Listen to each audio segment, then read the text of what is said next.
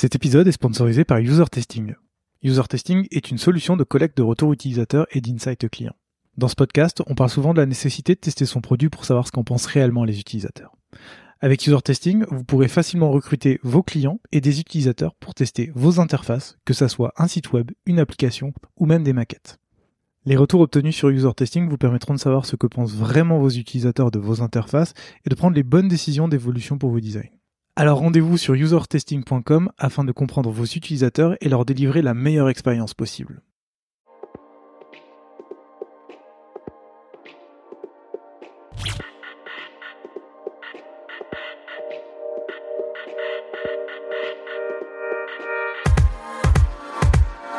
Salut et bienvenue dans Design System, le podcast qui part à la rencontre des talents du design français. Je m'appelle Gauthier Zimmerman et ensemble nous allons essayer de comprendre leur processus créatif, leur méthode de travail et leur façon de se réinventer au quotidien. Bonne écoute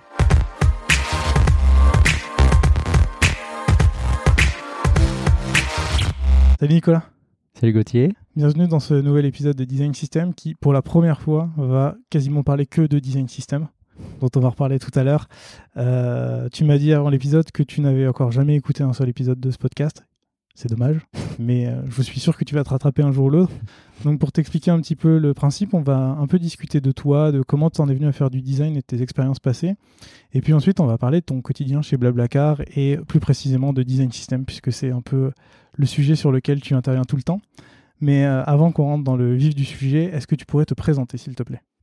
Et bah, très bien, oui, je, peux le faire, je peux le faire. Euh, du coup, bah, moi c'est euh, Nicolas Duval, nom très original, et du coup je suis head of design chez Blablacar. voilà, et ça fait ça fait ça fait cinq ans que je suis je suis chez Blablacar, donc je commence à faire partie des, des anciens. Je suis de ceux qui n'ont pas quitté Blablacar encore. voilà, c'est moi. Bien, on va rentrer un peu plus dans le détail. Euh, j'ai une question qui est toujours la question d'introduction que je vais te poser, c'est euh, comment t'en es venu à faire du design? Ah, Très très très bonne question. Mm. Euh, bah, ça remonte à très très loin. j'ai noté 2010. Alors ça c'est oui, ça remonte à 2010 la, carrière on va dire. mais après c'est j'ai l'impression que c'est un parcours assez classique de designer.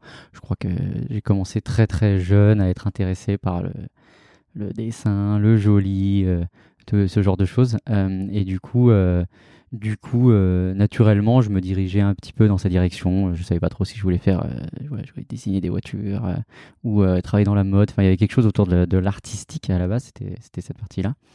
Et puis. Et puis en fait, j'ai eu un parcours un petit peu chaotique où je savais pas trop quoi faire, très généraliste au départ. Et puis, et puis, euh, et puis en fait, j'ai rencontré quelqu'un autour de moi qui était euh, euh, directeur artistique. et en fait, il a vu en moi quelqu'un qui avait le potentiel de faire des choses graphiques intéressanses. En tout cas, il pensait que j'avais un talent pour ça. et donc, du coup, je me suis lancé. au départ, j'étais parti pour faire des, de la joaillerie. donc, j'étais, m'étais inscrit à l'école du Louvre pour faire de la joaillerie. Et finalement, j'ai tenté un tout petit peu. Ça m'a pas, pas plus tant que ça. Et puis, j'ai visité une, une école de design graphique euh, j'ai effectivement euh, adoré le, j'ai adoré l'école en fait et puis euh, ce qui se faisait. Et en fait, j'ai commencé là-dedans en, alternance et j'ai commencé dans des petites agences digitales, mhm. voilà, des studios multimédia comme on les appelait à l'époque. voilà, et puis j'ai fait mon petit bout de chemin là-dedans. Au départ, j'étais très très visuel, c'était très dans le joli, hein, très UI. Moi, j'aimais beaucoup ça. je partais un peu vers le motion, ce, ce, genre de choses. Et puis, euh, et puis, je suis parti aux États-Unis euh, une année euh, où euh, je voulais vivre le rêve américain. je suis parti là-bas pour euh, améliorer mon anglais parce que je suivais beaucoup de choses, surtout sur, euh, sur YouTube et je regardais beaucoup de vidéos, mais je parlais pas très bien anglais, donc c'était un peu compliqué de suivre.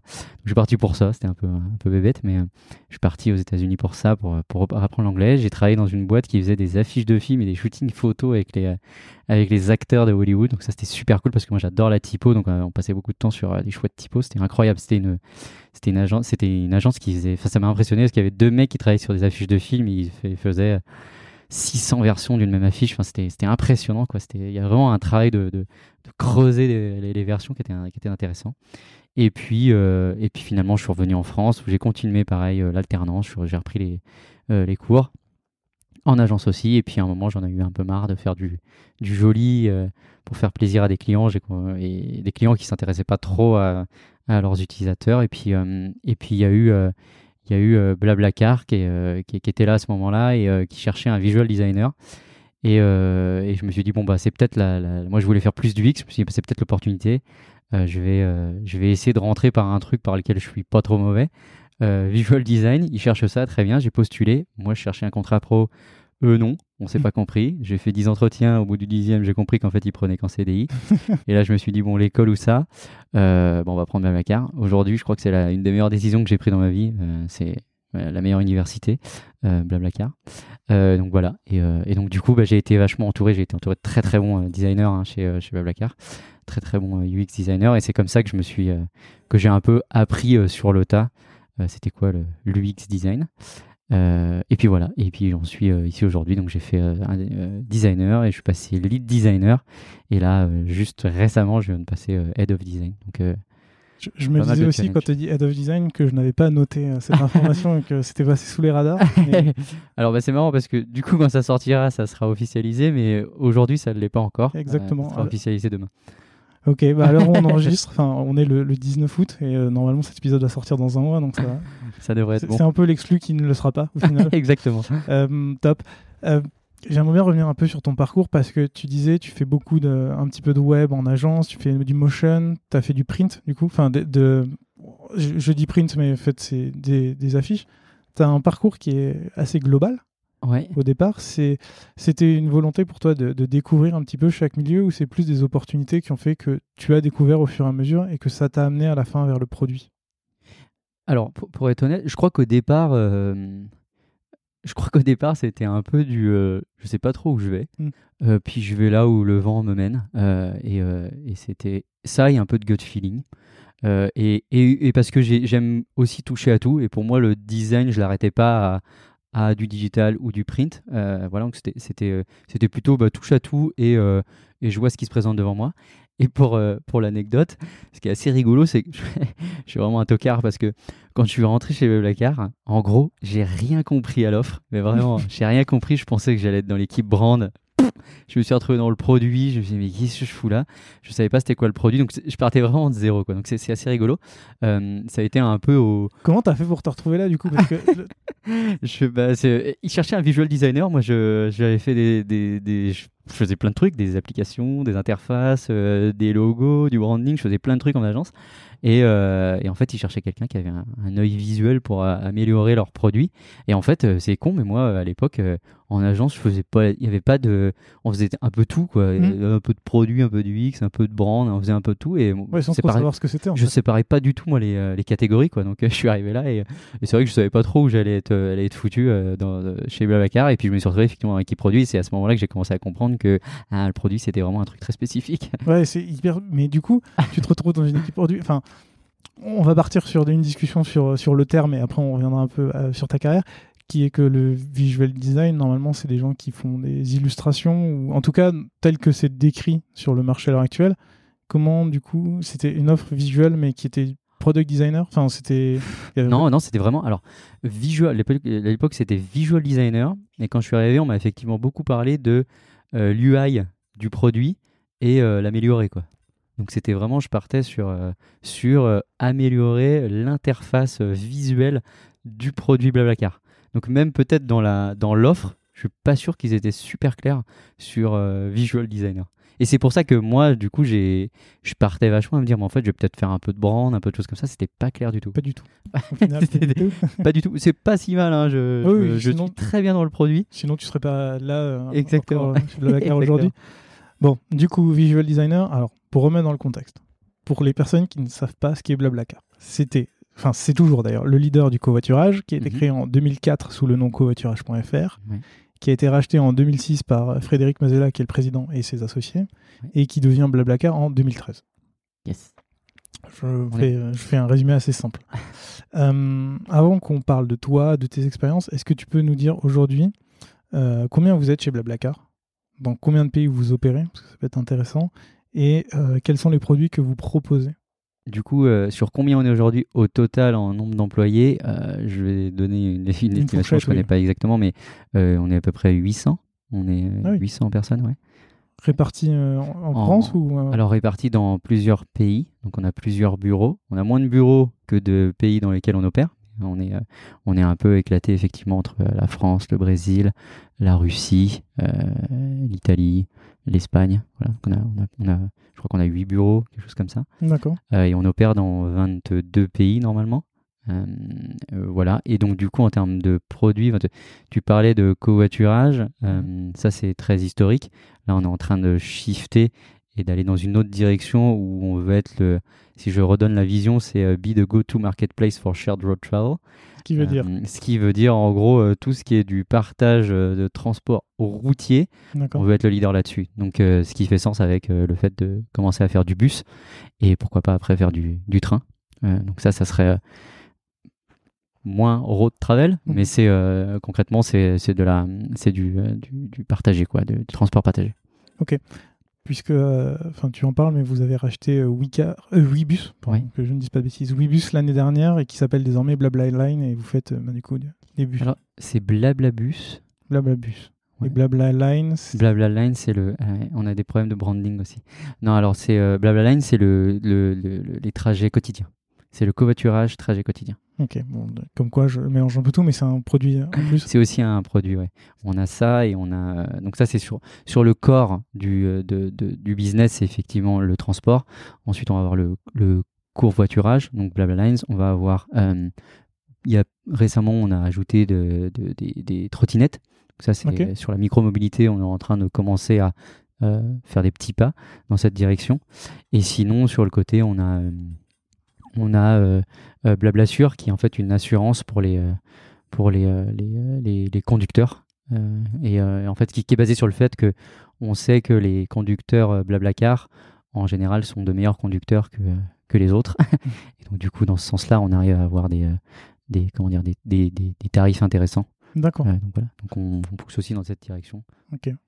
Donc pas mal de produits sur lesquels travailler, sur lesquels itérer. Ouais, il y a pas mal, il y a pas mal de sujets en même temps. Ouais. Donc si on revient 5 ans en arrière, en septembre 2015, c'est quand tu arrives, euh, est-ce que tu peux nous raconter, bah, tu nous l'as déjà un peu raconté, mais est-ce que tu peux nous raconter comment ça se passe ton arrivée et euh, assez rapidement comment tu vas prendre ton poste en main et comment tu vas évoluer sur ce poste? Euh, Alors l'arrivée, très difficile. Pourquoi? bah, Déjà, premièrement parce que c'était pas très clair où j'allais tomber. J'y arrive et là, effectivement, je, bah, je me retrouve dans un milieu où, euh, où je suis entouré que de gens très très forts. Ça va très très vite. Et, euh, et du coup, il bah, faut essayer de rattraper le, le rythme. Hein. Le, le, je, je, me rappelle à l'époque, le, le, head of product de l'époque m'avait dit Tu sais, Nico, ici c'est comme un TGV. Et euh, si tu suis pas, eh bah, tu sautes du TGV et tu n'arrives pas à suivre. Donc du coup, c'était très rassurant. C'était très, très, rassurant, très rassurant. Donc effectivement, c'est très compliqué. Le début était très très compliqué. Et comment je suis rentré dans le rôle, je, je crois pas qu'il y ait eu beaucoup de visual design en fait finalement. Mmh. J'ai très vite été mis dans le dans le la comment dire la position euh, UX designer. Euh, et en fait, euh, je pense que là où j'ai rapidement pris mon rôle, c'est que c'est qu'en fait j'ai commencé assez assez rapidement au bout de 2-3 mois à travailler sur design system. En fait, là, là peut-être que ça connectait un peu plus avec le rôle qu'ils avaient imaginé pour moi. Euh, donc voilà, c'est comme ça que j'ai pris mon rôle, c'est que j'ai commencé à travailler sur, euh, sur le fait d'avoir, à la base, c'était des guidelines, parce que je trouvais qu'on passait beaucoup trop de temps à recommencer euh, tout depuis zéro à chaque fois. donc voilà, c'est un peu comme ça que j'ai pris le rôle. Je suis parti sur design system à fond et j'ai eu de la chance d'avoir le head of expert UX qui était là à l'époque, qui, qui avait permis d'avoir un rôle full time sur, sur design system. On va y revenir avant, juste pour bien cadrer. quand tu arrives, vous êtes combien dans l'équipe design? Pas beaucoup. On était. Euh, il y avait moi, Charlie, Julien et Étienne. Donc on était. Donc vous étiez quatre. Ce qui est déjà, ce qui est déjà pas mal. Hein. Ce qui est pas mal. Ce qui est pas mal effectivement. Ok. Donc euh, vous êtes quatre. Tu vas tranquillement aller vers le design system. Du coup, je vais te poser la question à un million avant qu'on rentre dans ce détail. Qu'est-ce que c'est qu'un design system? Faire une pause que j'ai une définition bien précise et je veux bien qu'elle.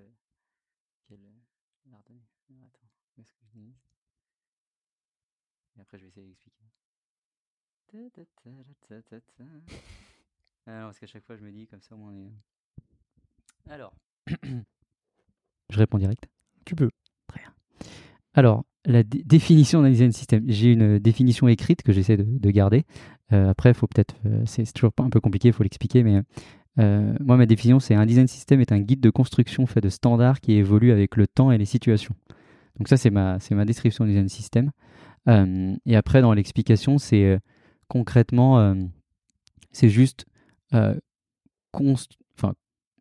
comme une grosse, je vais pas dire librairie parce que en général, c'est pas, c'est, pas ça design system, mais c'est, c'est, c'est, c'est construire des patterns basés sur du savoir et de l'expérience que tu vas réutiliser constamment dans la création de, ton expérience. Euh, si j'essaie de l'expliquer clairement comme ça avec des mots, euh, avec des mots simples. Et si tu veux l'expliquer de manière encore plus simple en enlevant le mot pattern pour les gens qui ne savent pas ce que c'est Alors, pattern. Pattern, des c'est quoi pattern en français? Je pense hein? qu'il me semble que tu as une petite explication sur les Lego.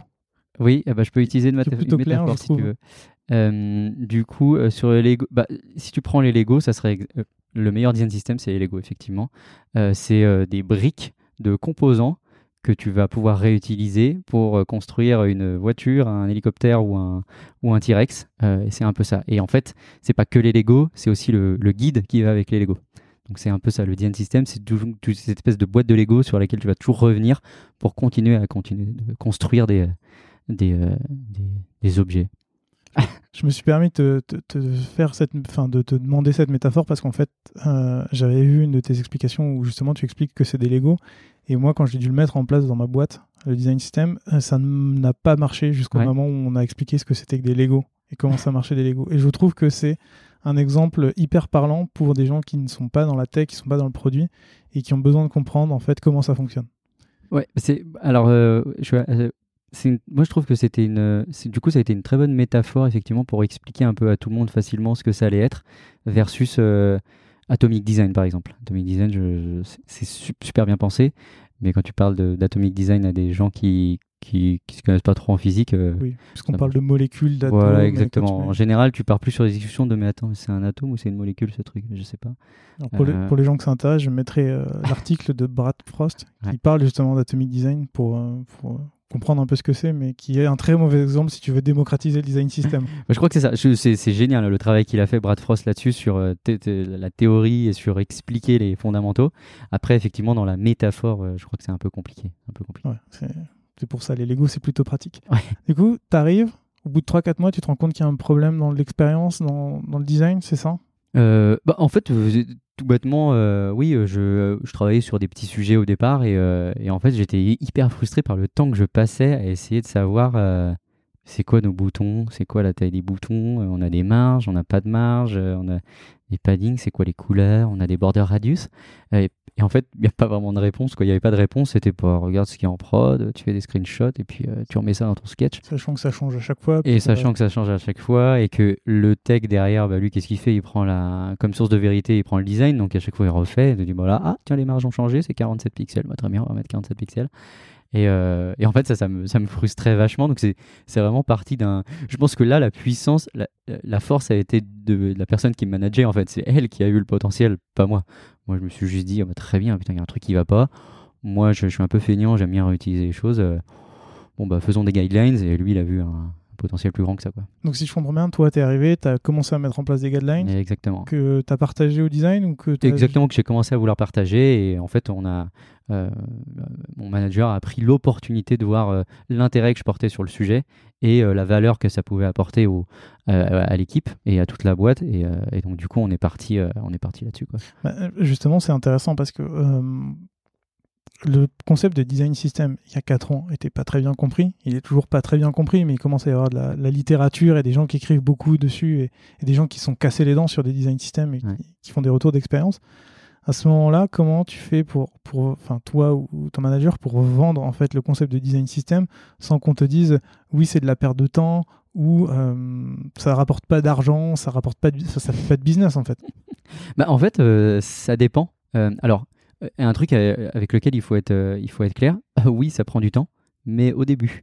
En fait, c'est toujours ça. Nous, la manière dont on l'expliquait, c'était c'est un investissement au départ pour un gain sur le long terme. Mmh. C'est la première chose. Donc, c'est facile à, expliquer. Mais ce qui est sûr, c'est qu'effectivement, on perd du temps. On perd du temps au début.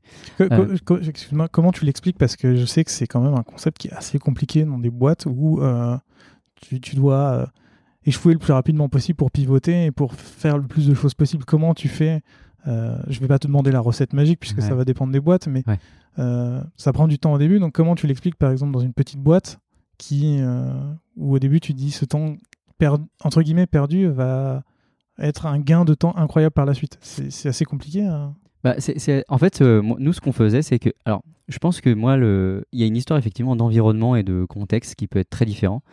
Moi, j'ai eu la chance d'être dans un environnement où il a fallu le vendre, mais c'était pas, pas si compliqué de ça de, vendre l'idée. C'était presque du, pas de l'évidence, mais jusqu'à Frédéric Mazella, en fait, c'était assez cohérent de se dire, bah oui, en fait, on va avoir des blocs qu'on va réutiliser pour éviter de perdre du temps. Et en fait, ce qu'on avait fait, c'est que on avait, euh, on, adaptait notre argumentaire en fonction de, l'interlocuteur qu'on avait en face de nous. Donc, euh, euh, on avait fait un espèce de petit calcul vite fait. moi, j'avais fait un test avec des designers où je leur ai demandé, je me rappelle plus exactement, mais je leur, ai, je, leur ai, filé à quelques designers, j'avais filé une, librairie de composants. Mhm. Et puis à d'autres, non. Et en fait, j'aurais juste dit, bah, vous montez la même, vous, vous reconstruisez la même page, un avec une librairie et un sans. Ah, donc euh, toi la méthode d'aujourd'hui, screenshot, tu te débrouilles, et toi puis tu prends les petits composants, tu fais du copier-coller. Et, et, et, de façon tout bête, on avait juste dit, bah voilà, il y en a un qui avait passé 50% de temps en moins à construire son, son, son, écran. Et en fait, partie de là, on avait fait un, un, bête calcul. Où on s'est dit, bah, en fait, tu calcules 50% de temps fois le nombre de designers et combien ça te coûte un designer à la journée et à l'année, combien ça fait sur l'année. Bah, ça fait, euh, j'en sais rien, 500 000 euros bon bah c'est peut-être c'est même pas vrai en fait le calcul est peut-être même pas bon mmh. mais euh, c'est une manière de dire en fait euh, ce sont des choses très chronophages nous ici ce qu'on veut faire c'est passer du temps euh, sur des tâches où on va avoir de la valeur ajoutée et avoir quelqu'un qui passe du temps sur remettre son corner son border radius et choisir la couleur de son bouton ça n'a pas trop de valeur ajoutée là dans le, dans le produit et dans, le, dans ce qu'on fait. Mm. Euh, bon bah essayons d'automatiser un peu ce qui, est, ce qui est chronophage et là où on perd trop de temps quoi. Donc on le vendait un peu de cette manière-là. Après, euh, ouais, en fait, on, l'a fait avec plein de choses. On a, on a, on a surtout, on a beaucoup fait chier aussi. On en a parlé beaucoup. on a, tu prends les gens qui sont très alignés avec l'idée et tu les fais vendre aussi le, sujet de leur côté. Euh, c'est un, gros travail d'évangélisation au départ. Euh, et euh, effectivement d'adapter le message en fonction de qui est en face de toi. Pour les techs, par exemple, c'est marrant, j'entends souvent la question de comment vous avez fait pour que les fronts acceptent l'idée? C'est assez rigolo parce que nous, j'avais l'impression que c'était quelque chose qu'ils attendaient depuis longtemps en fait. Mmh. Ils nous regardaient en disant, les gars, nous, ça fait des années en fait que on essaye de, de rationaliser, de standardiser un peu ce qu'on fait. Qu'est-ce que vous attendez les designers? Et on arrive là en leur disant, bah voilà, vous voulez ça, on va le faire. Et c'était assez facile, donc je, je sais pas, euh, j'arrive pas à comprendre. Euh, enfin, je sais pas, c'est quoi le problème du coup dans les autres boîtes Qu'est-ce qui, qu'est-ce qui ne marche pas avec les fronts euh, dans certaines autres boîtes? Je, enfin, En tout cas, de notre côté, ça avait été assez facile de le vendre. C'était assez évident, même avec la métaphore. Quoi. Ils étaient là, bah, forcément, putain, trop bien, on va arrêter de faire 20 fois les mêmes boutons. Génial. Quand est-ce qu'on commence quoi? Cool. euh, tu as dit plein de choses, alors on va revenir un peu en arrière. aucun problème. C'est, On, me reproche assez souvent dans les commentaires de, de couper euh, mon interlocuteur, donc du coup j'essaye de pas te couper, de, de revenir un peu en arrière. Tu parles de, euh, de, justement de faire un test avec des designers qui euh, utilisent le design system et d'autres qui ne l'utilisent pas. Donc en fait vous avez quand même commencé à faire un design system un peu ah en loosé comme ça pour euh, ouais, ouais, c'était euh, ça. En plus, c'était un, on avait choisi une page et on s'est dit, ok, dans la page, il y a quoi? Il y a un titre, euh, deux items, quatre boutons, et puis en fait, on balance. ils savaient pas quelle page ils allaient remonter, mais mmh. on leur a juste donné. Ils ont découvert la, la librairie en même temps, hein, mais on avait, on avait effectivement un, petit test de librairie au départ. mais ça, c'est sûr que à ce moment-là, on avait personne qui utilisait de librairie. C'était vraiment effectivement un truc sur le côté où, euh, où on voulait déjà prouver qu'il y avait un intérêt. Quoi. Et c'est marrant parce que les, au final, dans, dans euh, essayer de, de, comment dire, de, de vendre l'idée, le plus compliqué, ça a été les designers en fait. Ah c'était chez eux que ça a été le plus compliqué de vendre l'idée. J'ai eu pas mal de. Au départ, c'était assez rigolo. De, de J'ai eu quelques remarques qui étaient du genre, mais ouais, très bien dans l'idée, mais ton truc là, je crois pas que ça marche en fait. Ouais? Et ouais, c'était assez rigolo, c'était assez rigolo. Ouais, y a, euh, je, ouais, c'était assez, tu assez marrant. Tu saurais expliquer pourquoi? Franchement, euh, je, je, crois que j'ai une, une, explication. Alors moi, je me, je me suis créé une explication. euh, y a, je connecte avec un, un autre sujet. Je, je, connecte avec un livre que j'ai lu, que j'ai adoré, j'en parle souvent, de Checklist Manifesto. Euh, et dedans, l'auteur, en fait, ce qu'il parle, lui, il parle du fait qu'il a mis en place des checklists euh, chez les, euh, euh, pour les chirurgiens. en début de, dans les salles pour le, à utiliser dans les salles d'opération avant les opérations pour s'assurer qu'ils n'ont rien oublié. Et en fait, parce qu'ils se rendaient compte qu'il y avait plein d'erreurs qu'on faisait chez les chirurgiens qui étaient des erreurs de débutants, en fait. Et, et en fait, ce qui est rigolo, c'est qu'il a mis ça en place pour éviter. ce qu'il faut savoir, c'est que ce genre d'erreurs, souvent les erreurs dans une salle d'opération, ça finit avec un patient qui meurt. Donc du coup, ces petites erreurs, ça serait bien de les éviter. Le genre, euh, on a oublié, on a oublié les poches de sang. Bon. C'est un petit peu plus grave que désolé, on a mis un radius. Exactement. Donc c'est une autre histoire. Mais en fait, euh, il y a un truc qui est assez rigolo, c'est qu'il te dit, euh, c'est une solution qui marche très bien, les checklists dans les salles d'opération. Par contre, l'adoption, c'est très compliqué parce que un chirurgien, bah, c'est un chirurgien en fait il est très intelligent, il est très fort et il a forcément un petit ego. Mhm. Euh, et je crois qu'en fait, les designers, c'était un peu ça. C'était, oh mec, euh, euh, viens pas marcher sur ma petite plate-bande, je sais faire un bouton et je sais faire un titre, quoi. C'est bon, on va pas non plus. tu vas pas m'enlever cette petite partie de mon boulot. et je, pense que c'était un peu ça. Alors, je, je prends pas mal, tu vois, mais mhm. je, pense que c'était un peu ça. Et, et moi, le premier, c'était un peu, oui, bah attends, tu viens pleurer ça va, je suis un designer, je sais faire mes petits boutons, euh, tu vas pas commencer à me faire chier avec ça. Quoi. Tu penses pas que ça rejoint aussi euh, certains qui disent que le design system, ça casse complètement la créativité? Ouais, ça, c'est la, la, question qui revient tout le temps. Euh, moi, je, c'est un débat sans fin, mais je crois que les contraintes créent la, la créativité en fait. Je crois que sans contrainte, c'est, ce qu'on fait tous les jours en fait. Mmh. La créativité, c'est de trouver des solutions dans un univers contraint. Euh, euh, et, aujourd'hui, euh, pour moi, ça veut dire juste qu'on redescend la créativité à un niveau visuel. Bah non, tu as des créativités de solutions UX qui sont incroyables et, pourtant elles sont pas jolies. Enfin, je, je, pense qu'Amazon, ils ont plein de solutions créatives qui sont moches. C'est exactement ce que j'allais te dire.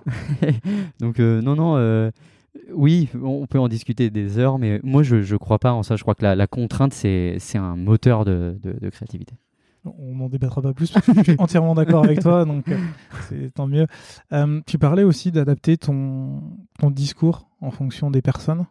Est-ce que tu pourrais donner quelques exemples pour les gens qui nous écoutent et qui justement essayent de vendre le design system et qui, euh, et qui essayent de convaincre des gens quel discours il faut adopter? Par exemple, tu parlais tout à l'heure du discours de gagner 50% de temps. Donc c'est un argument qui est au final financier, si tu le traduis comme tu le disais. Mais est-ce que tu as d'autres arguments ou d'autres méthodes pour embarquer parce que j'imagine que les développeurs, si tu leur dis que euh, tu gagnes 50% du temps de designer, ça les intéresse pas spécialement. Exactement. Bah oui, alors il y, a plein d'exemples, mais euh, effectivement, tu as, tu as parlé au, tech, tu, tu, vas parler de d'aide technique. C'est mmh. con, mais tu vas dire, mais en fait, là, ce que vous avez, les gars, euh, faisons un test. Je sais plus, on avait, on avait fait, euh, fait, passer un test sur le site de Blablacar et on avait euh, pour voir combien on avait de, de, couleurs et de fonte et de taille de fonte et de toutes ces choses-là. Et puis en fait, tu te rends compte que tu as, as, 3000 versions de ton bleu. Oh. J'exagère, hein, je donne un chiffre comme ça, mais c'était abusé. C'était vraiment, on a énormément de différentes shades, de, de, de, teintes de la même, de la même couleur. Et, et donc, du coup, pour les, pour les techs, effectivement, tu as parlé de, de dette technique, de ne pas refaire les choses à chaque fois depuis le début, d'avoir des, des fondations solides. Euh, je pense que c'est un truc qui paraît pas mal aux tech, en fait, de fondation. Je crois que c'est mm. c'est un truc qui est, que, que les, la majorité des techs aiment faire, c'est à dire, moi, je, je, construis un truc qui est quand même clean, euh, clair, solide. Euh, tu peux juste préciser le terme de fondation pour ceux qui ne seraient pas.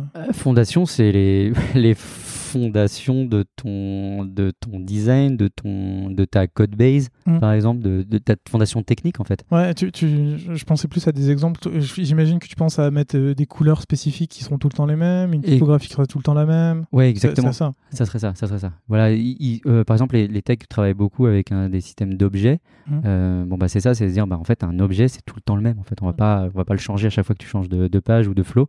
Tu as un objet qui est, qui est, le même partout euh, et tu utilises qu'une fois. Et c'est pareil même en termes de productivité. En fait, aujourd'hui, ils te disent, bah, j'appelle une ligne de code qui est euh, l'objet profil.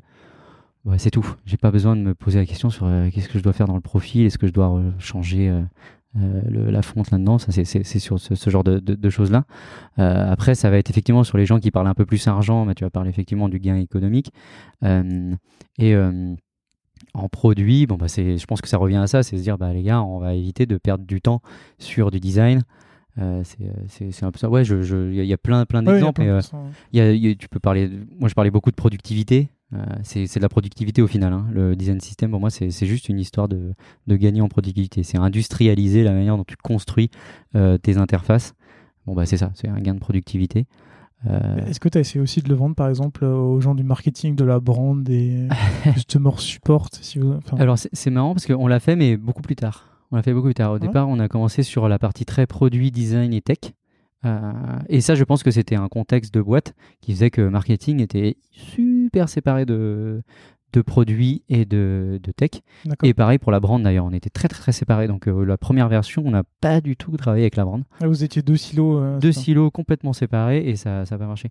et peut-être un dernier truc, toi, sur le sur le, le, le, par exemple la partie expérience, c'est assez facile de de vendre le sujet en disant en fait là ce qui se passe c'est que euh, tu recherches de la cohérence euh, et particulièrement chez Bablacar le point c'était de dire chez nous on a des gens qui vont utiliser le produit trois, fois dans l'année euh, est-ce que tu as envie que les, les, les habitudes de, de, tes utilisateurs changent à chaque fois qu'ils ouvrent l'app ou à chaque fois qu'ils changent de, de, partie dans l'application, de, page?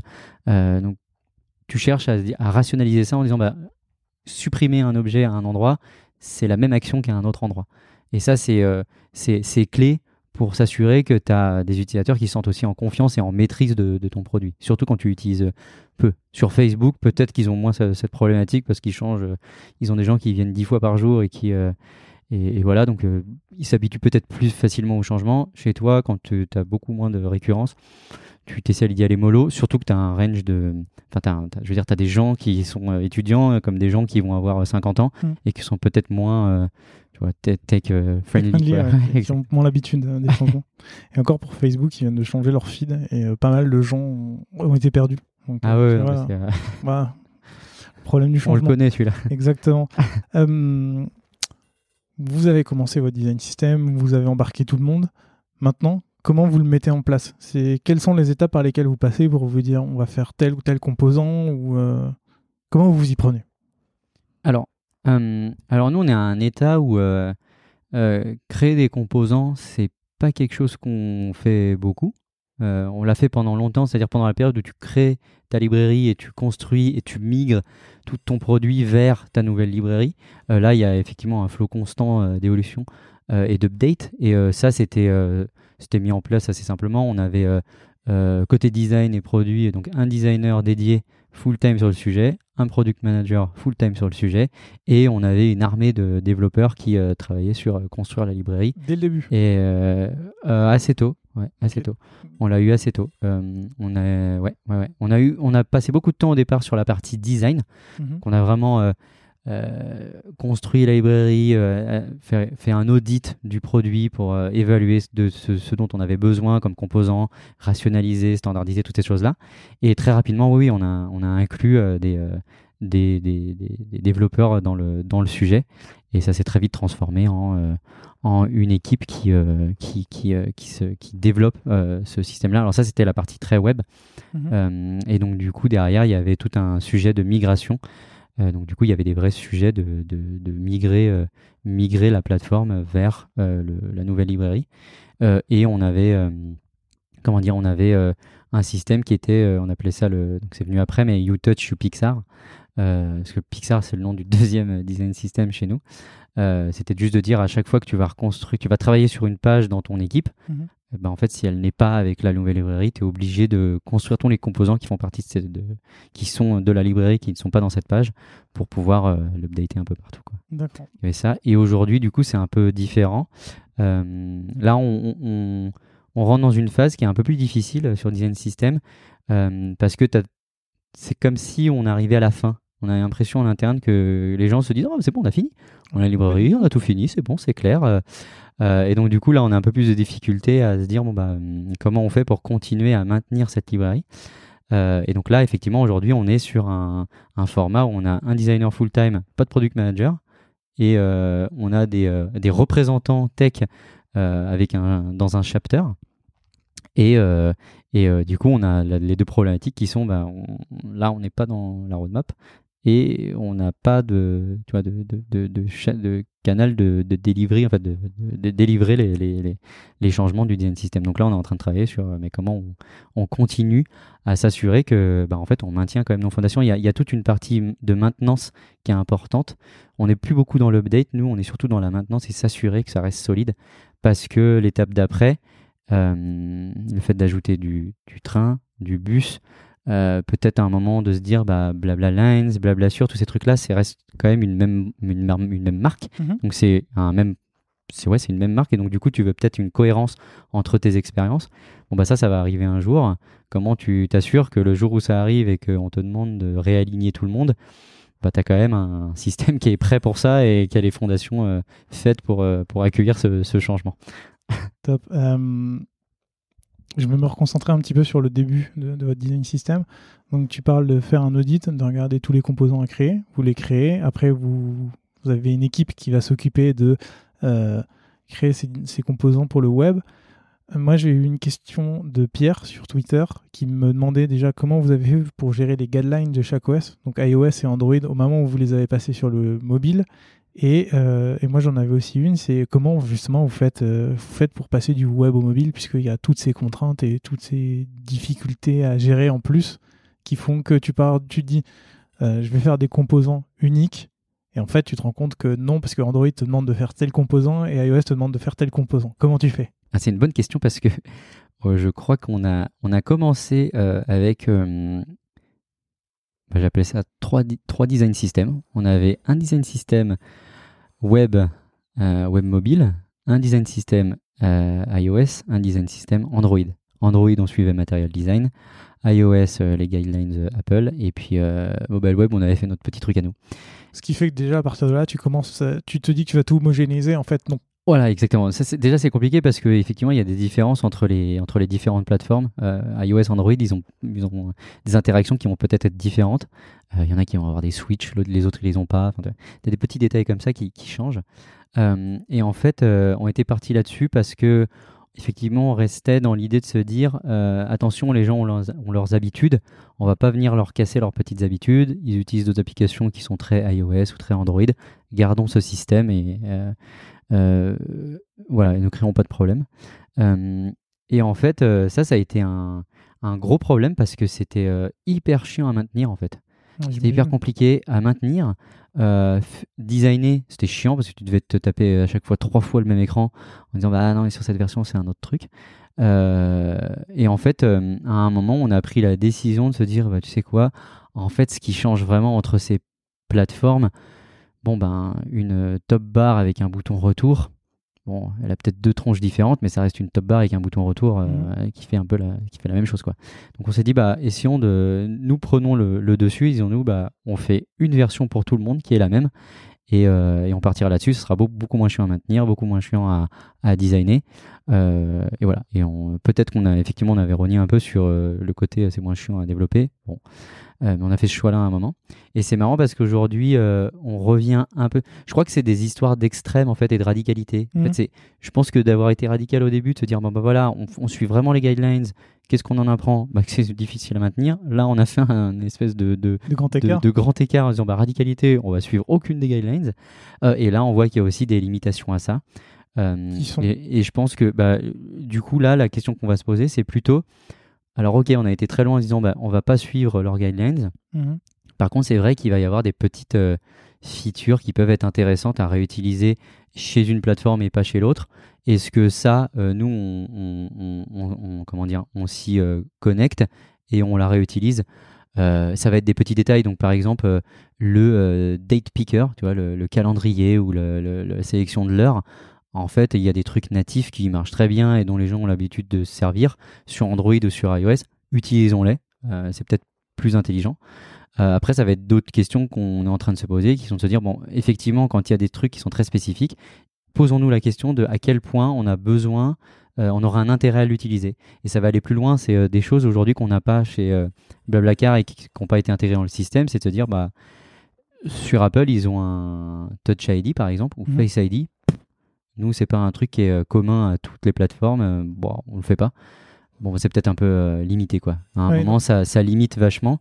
Tu dis bon bah là, peut-être qu'il faut qu'on se pose les questions sur qu'est-ce qui est vraiment, euh, qu'est-ce qui peut apporter de la valeur à l'expérience qu'on devrait nous intégrer euh, chez nous. Donc vous en étiez arrivé à un moment où, euh, dis-moi si je me trompe, mais où c'était plus la volonté d'une expérience commune, et donc du coup, vous- comment dire ça? Vous avez même... hmm, Je, je pense que le, c'était très, euh, le, la décision était très portée sur euh, en interne comment on se facilitait la vie. Je pense que c'était beaucoup plus ça que est-ce qu'on va faciliter la vie de nos utilisateurs? En fait, quand on faisait les pros and cons, ça changeait pas énormément hein, de changer le- le- le- à quoi ça ressemble Mm. l'interface de l'application sur iOS ou sur Android. Donc, mais ce que je veux dire, c'est que là, c'est même euh, au-delà de, de composants UI et UX, c'était carrément des, des briques logicielles. Ouais. Parce que j'ai- je- l'exemple qui me venait, c'était sûrement Apple Wallet, pour ceux qui ont un, iPhone, où tu peux avoir toutes tes infos qui sont euh, dans une petite carte que tu Ouais. peux utiliser hors ligne. En fait, vous en étiez à ce moment-là où vous disiez les features spécifiques à un OS, on les vire. Ouais, alors c'est- c'est c'est- c'est deux sujets parce que c'était euh, ça, ça peut être un peu système et ça peut être très projet. D'accord. Projet, je- on les a jamais. On, on a tellement de choses à faire que euh, sauter sur les features que, que, que Apple met en place, on ne fait pas vraiment. Et, euh, et après, c'était via, via le design system où tu disais, mais en fait, c'est là où on a l'opportunité de le faire et on le fait pas. Donc, euh, donc effectivement, des deux côtés, projet et design system, on, a- effectivement, on, avait décidé de pas le faire. Mm, Ok. Euh, toujours sur cette question de plateforme, comment vous avez fait pour euh, faire en sorte que euh, les devs soient toujours raccords entre toutes les plateformes sur ce que vous faisiez? Parce que j'imagine qu'il y a souvent un delta où tu fais côté design, euh, enfin vous avez monté une équipe dédiée, donc ça devait simplifier, mais où tu crées le design, tu as les devs, tu as une espèce d'inertie entre le moment où, où c'est créé, en plus c'est par plateforme, donc c'est pas créé en même temps, tu as certaines plateformes où tu dois faire valider ton nouveau design quand tu le mets en prod. Euh, Comment, tu, comment vous avez fait pour euh, homogénéiser tout ça? Euh, bah, je pense que c'est, je vais essayer de répondre euh, simplement, mais il y avait plusieurs choses. Il y avait euh, euh, une histoire de, de, de guidelines et d'alignement déjà de départ euh, entre, les, entre les différentes plateformes avec des représentants. Et euh, une des guidelines, c'était euh, la librairie est la même partout, par exemple. C'était même, même nom, rangé de la même manière, enfin tout pareil, les mêmes composants, on a exactement la même chose. Donc on, est parti, on était parti avec cette espèce de ce- ce- ce- ce- cet objectif. Ensuite, sur comment ça fonctionnait, c'était un peu. moi, je l'avais appelé le, la technique Go Fast. Il y avait une voiture qui ouvrait, le, qui ouvrait, le, la, la- route, quoi. Et puis, euh, et puis, euh, puis tu avais celle avec la drogue au milieu, puis l'autre derrière, quoi. Et, euh, et du coup, euh, non, du coup, c'était un peu ça la logique pour moi. C'était, euh, on a effectivement le, le web qui lui construit en premier, qui se mange toutes les difficultés et les questions que tu peux avoir. Et en fait, la, la logique, c'était que derrière, que les autres plateformes Android et iOS, en fait, suivent ce qui avait été fait sur, euh, sur euh, ce qu'on avait espié, donc euh, single page app sur donc, web. Donc c'était un peu comme ça que ça marchait dans le dans le. Enfin, tu vois, si je généralise, Mhm. c'était un peu comme ça. C'était vraiment une espèce de. Il y a une équipe qui ouvre la voie et tu fais pareil, quoi. Ce qui a amené des frustrations, hein, Qui se bien casse sûr. les dents Ouais, bah, Je me doute. Mais ça, ça me fait penser, moi, euh, de mon côté, quand on a mis en place le design system avec mon collègue, on a, mis, on a tout créé euh, d'abord sur, sur Figma. Puis ensuite, on les a donnés aux devs en leur disant voilà ce qu'on veut, tel guideline, tac, tac, tac. Et là, c'est eux qui se sont mangés. Enfin, on s'est mangé un mur et aussi, puisqu'en fait, la- les trois quarts de ce qu'on demandait étaient soit très compliqués à faire, soit assez euh, distancés des devs. Ça vous arrive aussi? Alors bah, du coup ça c'était vachement euh, c'était des on avait beaucoup de, euh, de, de de moments où on se regroupait avec les représentants de chaque plateforme pour euh, parler d'un composant. Dire, bah, voilà, tel composant, on veut le faire, voilà comment il doit fonctionner. Et on avait euh, chaque personne de chaque plateforme qui disait, OK, bah, nous, c'est pas possible. Pourquoi? Pour ça. Et en fait, on réévaluait à chaque fois la possibilité de faire ou pas un tel ou tel composant. Et dans ce cadre d'évaluation, euh, vous étiez toujours sur la règle, euh, la même chose pour tout la le monde. même chose pour tout. Donc si on te disait sur telle plateforme, on peut pas faire ça, mais sur les deux autres on peut, c'était euh. Ouais, bah, on trouvait une solution autre. Ouais, soit soit euh, soit la Exactement. plateforme faisait en sorte de le faire, soit euh, Exactement. Et ça, et ça, et ça, ça aussi, ça amenait, des, ça amenait des frustrations, mais c'était dans un- une logique effectivement de, de, de pousser sur la, ouais, la cohérence parce que c'est clé pour l'après en fait. Si dès le départ tu mets des exceptions partout, Mm. c'est pas possible à maintenir. Donc tu veux, euh, même si tu des fois la cohérence, euh, elle, euh, elle crée un peu de frustration, bah tu pousses plutôt dans cette direction. Et c'est des petits exemples, mais euh, euh, ouais, le, le switch de iOS, on l'a pas implémenté quoi. Alors que c'est quand même un- une petite interaction que tu as dans ton iPhone qui est, qui est là tout le temps. Mm. Et non, chez Android, chez iOS, c'est pas la même chose. Ils ont deux, il y en a un d'un côté qui a deux versions, euh, l'autre qui en a qu'une version, puis ils changent, ils ne savent pas trop quand est-ce qu'ils utilisent. Euh, j'ai dit, bah, franchement, euh, nous, on a pris le truc, on s'est dit, bah, on va prendre une checkbox. Voilà, Mm. checkbox. Ok. Et on reste sur celle-ci. Et euh, ça marche pour tout le monde. Et euh, le jour où il y aura un problème, où on doit le repenser, on verra. Mais en premier lieu, euh, ouais, voilà. Ok, donc, alignons-nous sur. euh, on aura une checkbox. Hyper intéressant. Tout tout à l'heure, tu disais que vous étiez une deuxième version de votre design system. Donc, Ouais. ma question, c'est quelles erreurs vous avez faites en créant le premier? Parce que j'imagine que si vous en avez créé un deuxième, et on y reviendra après, parce qu'il me semble que vous en êtes même à votre quatrième. Euh, design system? Ouais. Euh, bah, on, est- ça, ça dépend ce qu'on appelle. euh, oui. Ça, en fait, j'ai vu, j'ai vu un, un tweet de, de Rémi, donc qui est, qui est ton responsable, Ouais. qui disait que vous en étiez au quatrième design system et qu'on devait aborder cette question-là. Donc, on va l'aborder. Mais du coup, revenons d'abord à ma première question, qui est quelles erreurs vous avez faites quand vous avez créé ce premier design system? Euh, on en a fait pas mal. pas mal. Euh, je je m'étais fait une liste des, des, des, des, trucs qu'on a, qu'on a, des erreurs qu'on avait faites. Euh, euh, première erreur, la plus grosse, euh, je crois que c'est la vitesse à laquelle nous on, on construisait nos Lego côté design. C'est-à-dire qu'on on délivrait des composants de notre système assez rapidement. Et en fait, on a créé beaucoup de frustration côté tech parce que bah, j'ai l'impression que oui, c'est- c'est quand même plus facile de construire un composant euh, design que Mm. de le coder. Euh, et donc du coup, ça c'est la première erreur qu'on a faite, c'était de se dire bah, d'aller beaucoup trop vite et en fait d'avoir en face des gens qui disent en fait euh, faut arrêter là, tu, euh, tu fous le bordel, on n'arrive pas à suivre en fait, on a un backlog de malades, on faut, faut juste stopper un moment et prendre du temps. Donc, du coup, ça crée de la démotivation, surtout chez les devs, parce Exact. que, euh, en fait, ils faisaient goulot d'étranglement. Ouais, ou moins. Exactement, c'était c'était exactement ça. Euh, Il y en a eu d'autres, des, des, des, des- une erreur qu'on a. Vas-y. Euh, Excuse-moi, c'est pas par rapport à ce que tu dis. Du coup, est-ce que tu penses avec le recul que le fait de monter une équipe design system, euh, c'était une bonne chose dans le sens où euh, vous arrivez, vous demandez à faire tous les, composants et après ils vont être implémentés alors que vous auriez pu par exemple vous dire quand on arrive sur cette page, on retouche tel et tel composant donc on les crée en fonction de ce moment-là et après on y va petit à petit.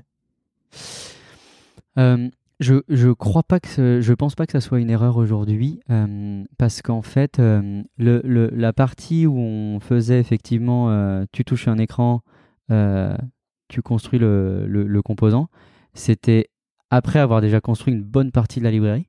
Et donc du coup je me dis que si on avait essayé d'y aller petit pas par petit pas comme ça on aurait pris éternellement pour euh, construire notre librairie donc je, je, je, je- aujourd'hui, je pense que ça a créé. euh, euh, effectivement, ça a été un problème parce qu'on on allait trop vite côté design. Et euh, c'est un problème que tu règles assez rapidement en, en- en- en- en- en ralentissant un peu le, le rythme. En retirant Voilà. des designers, en rajoutant des devs. Exactement, ou ça, oui. Et, euh, et non, non, mais je, je pense que c'était euh, c'était un, eu- un problème par lequel on devait passer, quoi. Euh, parce parce qu'on voulait mettre beaucoup d'énergie au début pour euh, rapidement euh, construire le maximum de la librairie. D'accord. Ah, C'est c'est intéressant. je, vais te, je vais te parler de mon cas parce que nous, on a fait le côté inverse, qui est de, de faire au fur et à mesure, on refaisait les écrans. Et on s'est rendu compte en fait que ben, en fait, ça prend du temps. Ouais. Et tu as une espèce d'inertie qui se crée où quand tu dis ah tel composant doit être là, mais en fait il n'est pas encore créé, donc il faut le créer. Et du coup, ça rajoute. Je, trouve, je trouve ça intéressant parce qu'il y en a beaucoup qui vendent aussi le design system en disant on va le faire petit à petit. Et donc toi, tu t'es le Bah, L'inverse. je- euh, alors l'inverse dans la manière de là de l'implémenter. Euh, Par contre, effectivement, je, je le dis la même chose, c'est-à-dire faire petit à petit, c'est découper ton, tu vois, ton système en petits morceaux. Ça, oui. Après, ça dépend euh, qu'est-ce que tu découpes, quoi. Mais euh, c'est- c'est-à-dire bah, en gros, euh, moi, ce que je voudrais dire, c'est euh, euh, quand tu découpes, c'est déjà tu vas partir d'un un problème que tu essayes de résoudre, Mhm. donc euh, avec ton système. Euh, Il y en a plein. Euh, et donc, du coup, le découper en, en petits morceaux, c'est se dire euh, si on prend Blablacar aujourd'hui, on est en train de se poser des questions sur euh, avoir des modules composés de composants euh, qui sont un peu plus, tu vois, euh, qui, qui, qu'on va réutiliser aussi et qui seront extensibles et toutes ces choses-là, modulaires, utilisables. si tu commences à essayer d'aller dans cette direction au tout départ, enfin quand tu commences ton système, tu, tu te perds. Et donc c'est se dire, en fait déjà découpe ton projet comme n'importe quel projet en petits morceaux, en petits euh, c'est ce que tu disais au début où vous avez fait un audit de l'existant et vous avez regardé ce qu'il vous fallait tout de suite. exactement. Au lieu voilà, exactement. C'était se dire, bah, on a juste besoin de ces, composants-là. Euh, bah, restons juste sur ces composants-là. Okay. Commençons pas à essayer de penser à l'après et à quels composants on pourrait avoir besoin, dont on pourrait avoir besoin dans le futur. C'est juste déjà ta première étape, c'est construire juste ce dont tu as besoin ici et rationalise deux composants qui font la même chose mais qui sont pas la même euh, aujourd'hui dans ton produit. Bah, Fais-en un. Euh, et voilà. Et donc, du coup, c'est ça. C'est juste découpe-le d'une de, de, manière qui fait que tu n'es pas effrayé par l'ampleur du travail à, accomplir. D'accord. Donc, si je, si je résume et si j'ai bien compris, c'est tu prends une liste, tu te limites à cette liste et à partir de cette liste-là, tu, tu développes à fond. tu, tu, crées les composants et tu demandes aux devs de les faire, histoire d'avoir un paquet. Euh, bien ficelé. Voilà, exactement. Et seulement à partir de là, tu penseras à la suite. Mais tant que tu n'as pas, tant que tu n'as pas fini ces composants, tu, tu fais rien d'autre. Ouais, non. non, exactement, exactement. Tu... non, non, mais c'est intéressant comme, comme vision de se dire, euh, euh, tu te limites, mais en même temps, tu essayes d'aller très très vite dessus pour pouvoir implémenter. Puis une fois que les autres touchent les écrans, toi, tu peux recontinuer sur d'autres. Ah oui, c'est et puis c'est, je crois que c'est la... ouais, c'est exactement la même approche qu'en produit ou quand tu prends un autre exemple qui est pour moi la même chose, c'est tu vas, on, on lance des bus commence pas à penser à être euh, je suis numéro 1 et j'en fous partout. Mmh. C'est déjà ouvre quelques axes mmh. et quelques bus et on y va tranquillement et, euh, et, euh, et, euh, tu vois étape par étape je crois que c'est un, un, petit peu la, c'est la même chose tu essayes d'y aller, step by step step by step et être clair surtout sur ce que tu essayes d'accomplir avec chaque étape quoi. ok T'as d'autres erreurs à nous partager? Ah oui, j'en ai d'autres. j'en ai une qui est, bah, celle-là, il faut la dire, hein, c'est accepter les exceptions. ça, c'est, on l'a un petit peu fait au départ. nous, on a passé énormément de temps à évangéliser le sujet. Et aujourd'hui, on est à un niveau où c'est même pas le design qui va bloquer euh, quand tu fais quelque chose qui est pas de ton design system, c'est la tech en fait. C'est-à-dire que hmm. ton design arrive, on te dit ça, ça n'existe pas chez nous. Tu retournes à ton atelier là et tu euh, nous refais un truc avec un composant qui existe. Donc tu vois, on, a, on, a, on, a, on est arrivé à ce niveau là aujourd'hui, mais sur la première version, euh, on a eu euh, plusieurs cas où euh, soit c'était moi, parce que j'étais l'unique designer sur ce sujet-là, soit c'était moi qui me laissais un peu emporter par le non, mais en fait on peut pas le faire, et puis ce qu'on pourrait pas faire comme ça, et je dis bon bah allez, pour celui-là ça va, puis en fait tu fais pour celui-là ça va, puis pour celui-là ça va, puis pour celui-là ça va, et en fait un jour ça revient toujours, les exceptions reviennent toujours, mmh. et, et, chaque petite décision comme ça qui sont de l'exception, c'est c'est un truc qui revient qui revient x10 en fait qui revient x10 et qui qui euh, heurte ton tes fondations toujours la même chose c'est tes fondations elles vont les elles sont elles sont heurtées par ça et ça crée de la dette technique et ça crée de la dette design donc les exceptions euh, c'est dur à, à maintenir c'est dur de de, de de, en fait tu passes ton temps à dire non euh, mais mais je crois que c'est essentiel pour que ça soit en tout cas sur la durée que ça, ça tienne bien quoi ton système. comment tu fais pour les documenter ou les mettre en avant ou... Les exceptions Ouais. bah, le problème, c'est que du coup, on les, euh, on les documentait pas. Hmm. Donc c'était ça le problème, c'est que du coup, après, tu switches euh, de mode en te disant, bah, il n'y a plus d'exceptions. Et en fait, les exceptions, bah, tu, tu documentes pas puisqu'il n'y a pas d'exception. Ok. de pas Et le, le les fois où il y a des exceptions, ça n'a pas lieu d'être dans un design system. Mais tout à l'heure, tu me disais que vous alliez remettre certaines exceptions et donc, du coup, comment vous allez. Peut-être que tu n'as encore pas la réponse aujourd'hui, mais comment vous allez faire justement pour euh, se dire ok, là, il y a une exception, on la connaît, elle est documentée, elle est à tel endroit? Ouais, et bah c'est euh, bah c'est une très bonne question. Donc là, quand j'expliquais effectivement les exceptions, c'est euh, c'est au début. Donc c'est vraiment au hmm. début, tu veux éviter ça. Nous, on est à un niveau où on se dit bon, ce que je t'expliquais, ils sont, on a la tech qui est très très très très hardcore sur sur tu suis les règles, ce qui est génial. et aujourd'hui, effectivement, tu te dis bon bah quand tu regardes le produit Blablacar, c'est euh, ça marche bien, mais c'est un peu euh, c'est un peu froid. Mm. C'est un peu clinique comme euh, communication. Il n'y a, a, pas grand chose. Quoi. Tu, tu, ouvres la page et tu mets la page de, de recherche. on, a, on a simplifié au, au maximum. Au maximum quoi. et c'est vrai que bah, les règles comme ça, elles peuvent, elles, elles, peuvent, en fait, elles peuvent bloquer les designers et les équipes produits à tenter de vouloir bah, challenger en fait le système. Et donc du coup là, tu veux commencer à redonner peut-être un peu plus de liberté à bah, propose, propose, vas-y propose des trucs, pète le système et, et ça, ce qu'on fait, c'est que euh, ce qu'on fait, c'est qu'on a des, euh, des reviews, en fait, des reviews euh, design system. Qu'à chaque fois que tu vas vouloir user tester un, une solution design, en fait, tu passes par, par une review system qui te dit, bah, en fait, tu suis pas les guidelines et c'est un bon moment où tu peux essayer de discuter de bah, pourquoi tu n'as pas le bon composant. Ok, bon, bah, je.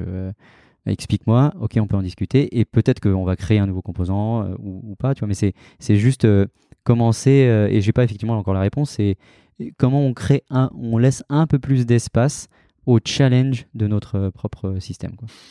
Tout à l'heure, tu disais qu'il y avait un designer qui s'occupait du design system, pour rebondir par rapport à ce que tu viens de dire.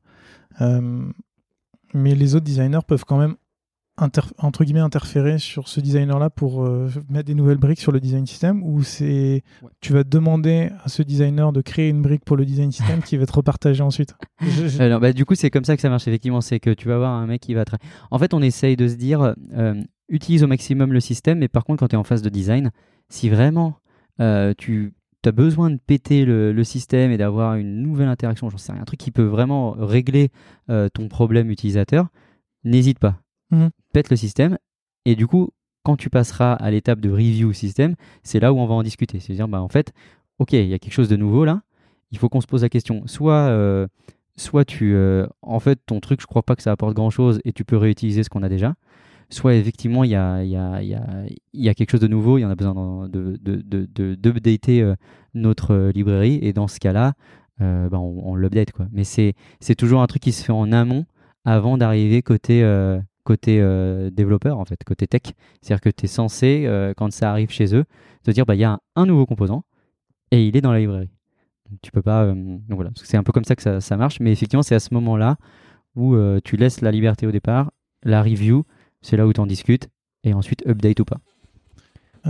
ça fait écho à une question qui m'a été posée sur Twitter par JD qui, qui demandait comment vous vous assuriez de, que les designers utilisent bien le design system. Donc si je comprends bien, vous avez un design system review qui est juste là pour s'assurer que vous utilisez les bons composants.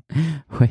C'est, mais je, te pose la question comme ça parce qu'il y a beaucoup de, de, mes invités qui nous parlaient de, design review où tu es avec les designers et tu reviews pour voir est-ce que ça fonctionne. Vous, vous êtes juste là pour vous dire est-ce que le composant c'est le bon ou pas? Et s'il n'est pas bon, qu'est-ce qu'on fait? C'est exactement ça. C'est-à-dire qu'on a des reviews design qui vont porter sur l'UX, sur ta problématique, sur ta solution, est-ce qu'elle marche, pas marche, est-ce que c'est lié avec tes KPI euh, euh, et, et, tout ça. Mhm. Et tu vas avoir une review qui est très spécifique à effectivement est-ce que tu utilises les bons composants? Et celle-ci, effectivement, pendant un moment, euh, c'était un peu en fait, c'était vraiment la guideline. C'était se dire attention, ils vont nous présenter une solution. Nous, on n'est pas là pour challenger la solution. Hein. On est juste là pour s'assurer que ton composant là, tu l'utilises avec les bonnes règles.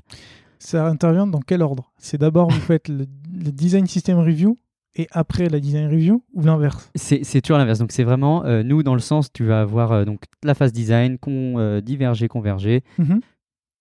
Tu as une solution qui, qui te semble intéressante, qui a été validée en review design classique. Euh, et donc, du coup, là, tu te dis, on va usability tester.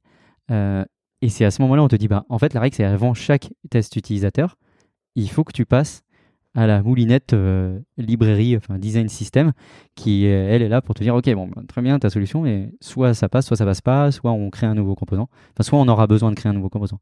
Mais elle arrive effectivement assez tard dans le dans le process pour effectivement éviter de bloquer trop tôt le, travail du designer. Et je trouve ça aussi intéressant de le faire avant la recherche utilisateur pour éviter de dire ça fonctionne, mais en fait non. Oui, parce que oui, parce qu'en plus c'est alors c'est je sais pas, je sais pas, c'est une technique, mais on l'a vu un petit peu pendant un moment, parce que pendant très longtemps, hein, le design system, je, comprends tous les gens qui disent mais c'est difficile à vendre et tout. Pendant très longtemps, euh, même quand on avait un truc qui fonctionnait, qu'on utilisait, tu as toujours des gens qui sont très sceptiques, et ce qui est normal, euh, je trouve ça normal, très sceptiques sur le design system et qui, par tous les moyens essaient de te, de te dire que ça fonctionne pas. Et pendant un moment, effectivement, on avait des gens qui allaient tester des choses et qui revenaient en te disant de façon un peu euh, tu vois, malhonnêteté intellectuelle, on a fait tester votre composant, ça marche pas. On sait pas trop pourquoi ça marche mais ça marche pas. Et, euh, et en fait, ça, ça, ça, ça, ça, ça c'était un peu embêtant parce que parce qu'en fait, quand tu creusais, c'était oui, ça pouvait être le composant, mais souvent c'était pas ça le, c'était pas ça le problème. donc du coup, tu dis bon, essayons de, de mettre un, un, mur avant de, de pouvoir aller tester avec des utilisateurs. Et je crois que c'est important. Hein. Les, nous, ce qu'on a mis, c'est des murs en fait. C'est comme si on avait un gros château là et on a des mecs qui le gardent. Mm. Et il faut éviter que les, les, autres rentrent dans le château. Et on l'a au niveau design et on l'a au niveau tech. C'est-à-dire que quand ça passe, même quand ça passe par nous et qu'il y a un truc qu'on n'a pas vu, bah, ça revient euh, par, les techs. En fait, les techs te font revenir. Donc, euh, en général, tu as plusieurs garde-fous. Voilà, exactement. Tu as plusieurs garde-fous et ça évite, euh, ça évite les problèmes. Tu as, abordé un sujet intéressant qui est de la recherche de composants. Comment est-ce que vous développez les composants? Justement, j'aimerais bien comprendre quand vous les avez développés. Donc, on ne parle pas d'un bouton, d'un input qui, qui, ont tous le même fonctionnement, mais quand vous faites des composants un peu plus lourds, un peu plus importants, comment vous les testez? Est-ce que vous les testez déjà? Ou est-ce que ça passe par ce process qui est de se dire, OK, on, valide en design system review si on, l'envoie en test ou pas, ça passe le test utilisateur, c'est bon, donc ça devient vraiment un composant, ou alors ça fail et on le supprime tout de suite Alors, euh, du coup, sur cette question-là, euh, nous, ce qui s'est passé, c'était, au tout départ, euh, on y a été à tâtons. Donc, on a fait un audit de ce dont on avait besoin. Là, on a commencer à, commencer à essayer de créer des composants. Ce qu'on a fait, c'est qu'on les a euh, testés, euh, on les a usability testés. Euh, et donc, du coup, là, tu tu t'assurais en fait juste que ça fonctionnait. En fait, c'était juste ça. C'est les gens arrivaient à s'en servir. On, parlait vraiment d'ergonomie à ce moment-là. C'était mmh juste dire, bah, chaque composant, il est là pour une raison. Est-ce qu'ils arrivent à s'en servir? Très bien. Est-ce qu'il y a des problèmes? On le change. On a fait ça au début. Et donc ça, c'était sur la partie design, euh, test utilisateur. Et en fait, ce qui s'est passé derrière, c'est qu'on a fait un, un progressive rollout en anglais. Euh, donc on a, on a délivré de façon progressive euh, nos composants, c'est-à-dire qu'on y allait, on y allait composant par composant en fait. On rebalançait une page avec les nouveaux composants et on laissait une autre page qui était l'ancienne version. Et de là, on essayait de s'assurer que on pétait pas les conversions, qu'on n'avait pas de problème de, qu'on n'avait pas de problème avec les datas. Et c'est comme ça qu'on s'est un peu assuré que, un, en ergonomie, en utilisabilité, il n'y avait pas de problème, et que deux, euh, en quanti, euh, il n'y avait pas de, non plus de soucis. Euh, ensuite, sur la, la création de, de composants, je pense que c'est toujours la même chose, mm. parce qu'en fait, on est arrivé à un niveau, on a, on a une librairie qui est assez complète, et on n'a pas beaucoup d'updates, donc il n'y a pas énormément ce besoin d'aller tester un nouveau composant. Mais quand ça arrive, c'est à peu près la, même logique, c'est se dire bon bah voilà, essayons de rationaliser. Euh, euh, tu vois une problématique, on a bah tiens, je sais pas comment introduire une nouvelle feature à un utilisateur. C'est qu'est-ce qu'on a en main pour pour annoncer une nouvelle quelque chose de nouveau dans la page? Et ben c'est comme n'importe quel projet, tu vas dire bon bah voilà, j'ai un problème à régler. OK, comment font les autres? Benchmark, très bien. Bon bah ok, il y a ces 4-5 solutions qui existent boum, bah, ça voudrait dire quoi chez nous, chez Blablacar? Ça voudrait, ça voudrait dire ça, ça ressemble à ça, ça ressemble à ça. Euh, et puis tu testes et tu vois ce qui fonctionne, ce qui fonctionne pas, et puis tu réduis, tu gardes, tu gardes une version qui marche, et là tu te, tu définis des règles précises, quoi. Mais c'est à peu près, c'est à peu près le processus assez normal de, de test et de. Non, mais c'est toujours intéressant de savoir comment ça se passe dans, dans, les autres, dans les autres boîtes. Si on revient un petit peu à un sujet que j'ai évoqué tout à l'heure, qui était euh, Pixar, donc euh, que tu as dit comme étant le deuxième design system, Rémi disant que c'est le quatrième. Euh, si on part du principe que c'est que, le deuxième, j'aimerais comprendre pourquoi tu dis que c'est un deuxième design system. Vous êtes reparti de zéro ou vous avez repris le design system existant et vous l'avez amélioré? Alors en fait, euh, euh, ça serait marrant de voir ce que dit Rémi sur pourquoi c'est le quatrième pour lui. Moi, je dis le deuxième parce que c'est presque en termes de branding. le premier c'était Lego, le deuxième c'est Pixar. Et ce qui s'est passé, c'est que en fait, on avait la première version de Design System qui était à un niveau très euh, juste livré de composants avec un, but de, euh, de rationaliser euh, la cohérence entre toutes les plateformes et, et toute l'expérience. et ce qui s'est passé, c'est qu'on a eu à un moment un rebranding de Blablacar. Mhm. Et, et, en fait, c'était le bon moment pour se dire bon, bah, très bien, on a un truc qui est, qui est assez. qui ramène de la cohérence, mais il n'a aucun lien avec avec la marque. Euh, et donc, du coup, c'est peut-être euh, le moment de se poser la question de bah, comment on, réaligne ça avec, euh, notre marque et, avec le fait que la nouvelle, comment dire, la nouvelle direction de la marque, c'était peut-être quelque chose de plus émotionnel. Euh, donc du coup, on a pris, on a juste pris le, tu vois, le, le, le, le comment dire, le, merde, l'appel d'air, Mmh. l'appel d'air du rebranding pour se dire, bah, refaisons un, refaisons notre design system pour qu'il soit complètement collé à la brand parce que c'est un événement, on va changer de marque, on va dans une, nouvelle direction. Et donc du coup, ce qui s'est passé, c'est qu'on est effectivement reparti de ce qu'on avait euh, et on a reconstruit en fait une librairie euh, qui était plus connectée à la brand en fait. C'est tout bête, mais euh, c'était surtout de la de l'adaptation visuelle euh, du euh, de l'ancienne version. Plus, on commençait à aller à un niveau au-dessus qui était d'avoir des grandes des patterns des patterns d'expérience, c'est-à-dire que au lieu de passer de de- d'un niveau tout petit composant, Mhm. essayons de rationaliser des grandes idées comme tu vois le confirmer une action, c'est quoi? On n'avait pas ça, on avait des boutons, on avait des switches, mais c'est quoi confirmer une action? Bon bah on a un composant qui est je confirme une action euh, et elle a cette tronche là parce que la règle c'est quand je fais euh, euh, une action qui me rapproche de mon covoiturage, et ben ça doit être un écran vert avec une illustration qui me dit bravo et un bouton OK. Bah, tu vois, on, rentrait dans cette, dans cette mécanique de dire bon bah il y a peut-être des composants qui sont un niveau au-dessus d'expérience pour le pour le design system. Donc c'était un peu c'était un peu ça quoi. On va- y revenir. J'aimerais bien d'abord rediscuter de la brand. Donc, si je comprends bien, vous avez un design system et plutôt de juste changer les couleurs qui se sera impacté partout, vous avez quand même retravaillé un petit peu euh, la forme des boutons, la forme de. Ah ouais, ouais, oui, c'était c'était vraiment ça, c'était vraiment ça. Et d'ailleurs on a eu on a eu on a eu des, petits soucis parce qu'on avait on avait on avait en fait, je pense que on était parti plus loin encore. Enfin, on, on se disait bah tiens, euh, nouveau design system, on va tout changer. Et en fait, on a mélangé un peu. On va changer l'expérience, on va changer la librairie, on va tout changer. Alors qu'au fond, c'était surtout euh, oui réadapter, euh, réadapter visuellement un nouveau euh, un nouveau système. Et et, et surtout, enfin, comment dire, améliorer par rapport aux problématiques qu'on voyait de l'ancien. C'était l'occasion de se dire, bon, en fait, euh, il y a des trucs qui sont un peu cassés avec, euh, avec l'ancienne version.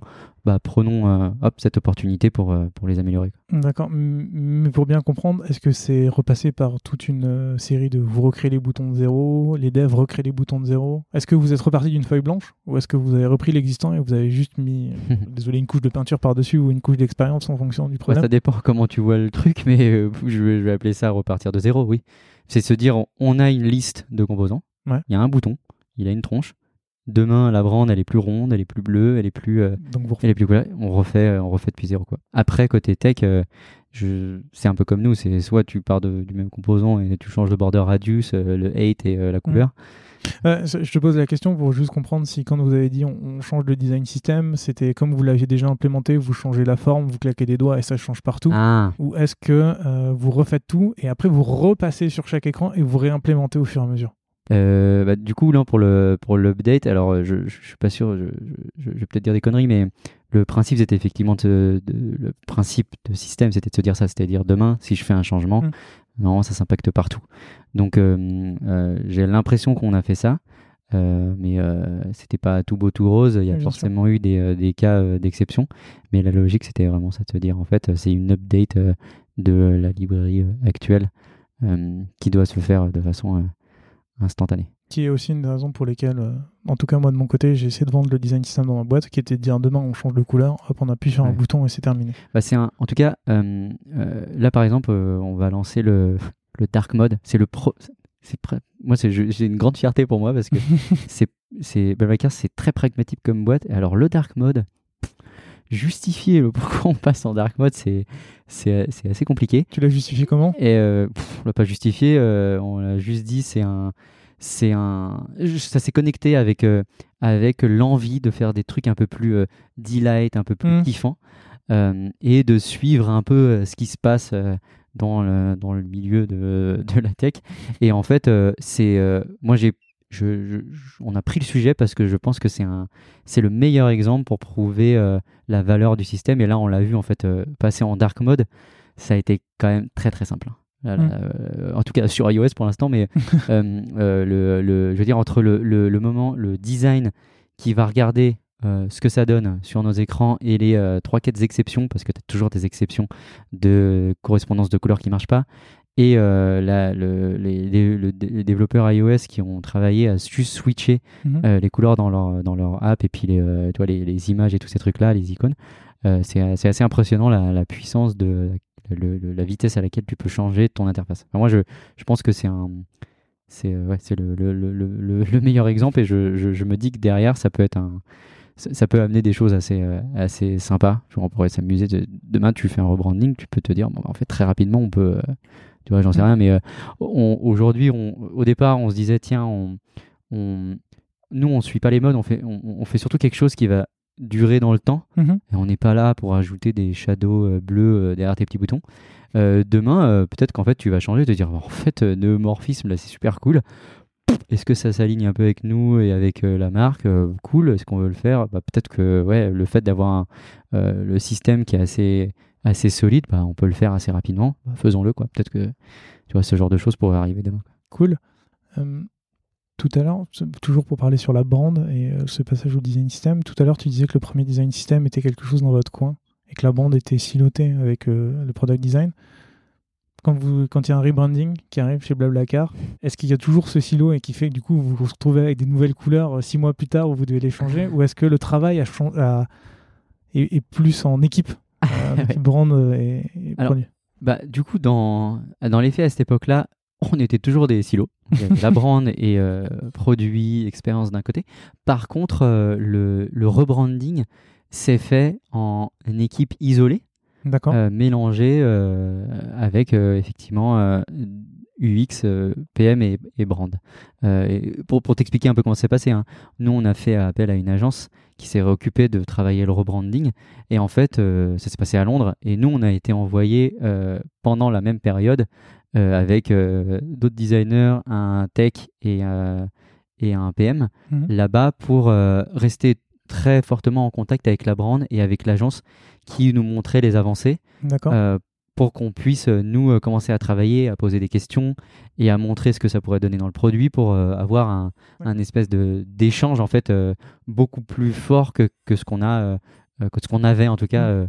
chez Blablacar au bureau. Quoi. ce qui fait que vous aviez un aller-retour et que quand il y avait des modifs qui étaient faits sur la brand, tu pouvais tout de suite regarder comment ça donnait sur le produit pour faire exactement. et c'est c'est vraiment ça. C'est euh, on était alors on n'était pas dans les mêmes bureaux parce que c'est deux, c'est un travail complètement différent, mais mmh. on avait effectivement c'est on était au même endroit, mais, euh, on avait ces meetings, on, se partageait des infos. Et nous, notre côté, effectivement, on passait des journées à se dire Ok, moi, très bien, là, ils, partent dans cette direction, mais ça voudrait dire quoi chez nous, en fait? Ça voudrait dire quoi visuellement dans notre produit Ça a eu un impact chez vous, par exemple? Et est-ce que ça a eu un impact pour la brand, par exemple eux vous disent on va passer sur telle couleur, on va faire telles illustrations, vous le mettez dans le produit et vous dites euh, c'est un no-go, ça marche pas du tout euh, de notre côté, ça, ça, vous est arrivé ou? Alors ça c'était alors oui, oui, ça nous est arrivé. En fait euh, c'est bête mais il n'y a pas eu de bloqueur vraiment à part les couleurs en fait. parce que c'est vrai que ah oui, la brand souvent ils ont des contraintes beaucoup plus ils n'ont pas des contraintes d'accessibilité. Euh, que, que, nous on va avoir. Et, euh, et, ça, ça fait partie des choses où on a dû faire des, euh, des adaptations. c'est vrai que la carte, tu regardes la, la, marque aujourd'hui, ah, c'est des bleus très clairs, c'est des verts très clairs. Dans ton app, ça marche pas. C'est pas mmh. accessible du tout. Donc du coup, on a travaillé à faire des équivalences et à valider avec eux que notre vert, bon, il était assez cohérent avec leur vert à eux, quoi. D'accord. Ah, euh, on n'a pas pu. Pour le coup, là, c'était difficile de. Quand tu, c'est vrai que c'est limitant en accessibilité. Tu regardais leur bleu et tu leur disais, mais nous, le seul bleu qui pourrait marcher, euh, qui est vraiment à la limite d'être accessible, mm. euh, c'est celui-là. Et tu le mets sur la brand et tu dis, ça marche pas du tout. En fait, c'est pas du tout la même marque. Mm. Quoi. C'est. et du coup, ça marche pas. Donc du coup, c'était des équivalents. On a fait, tout cas sur les couleurs, des équivalences. Après, sur tout ce qui était typo, tout ça, on n'a pas eu besoin de. On a, on a aligné complètement produit hmm. et, euh, bien sûr, je comprends. Illustration pareil, euh, on, a, on a vraiment tout aligné. C'est hyper intéressant. C'est euh, un sujet important, l'accessibilité chez Blablacar? Super important. Super important. super important et c'est un c'est typiquement un sujet là sur lequel on va on va remettre encore plus d'efforts chez Design System hmm.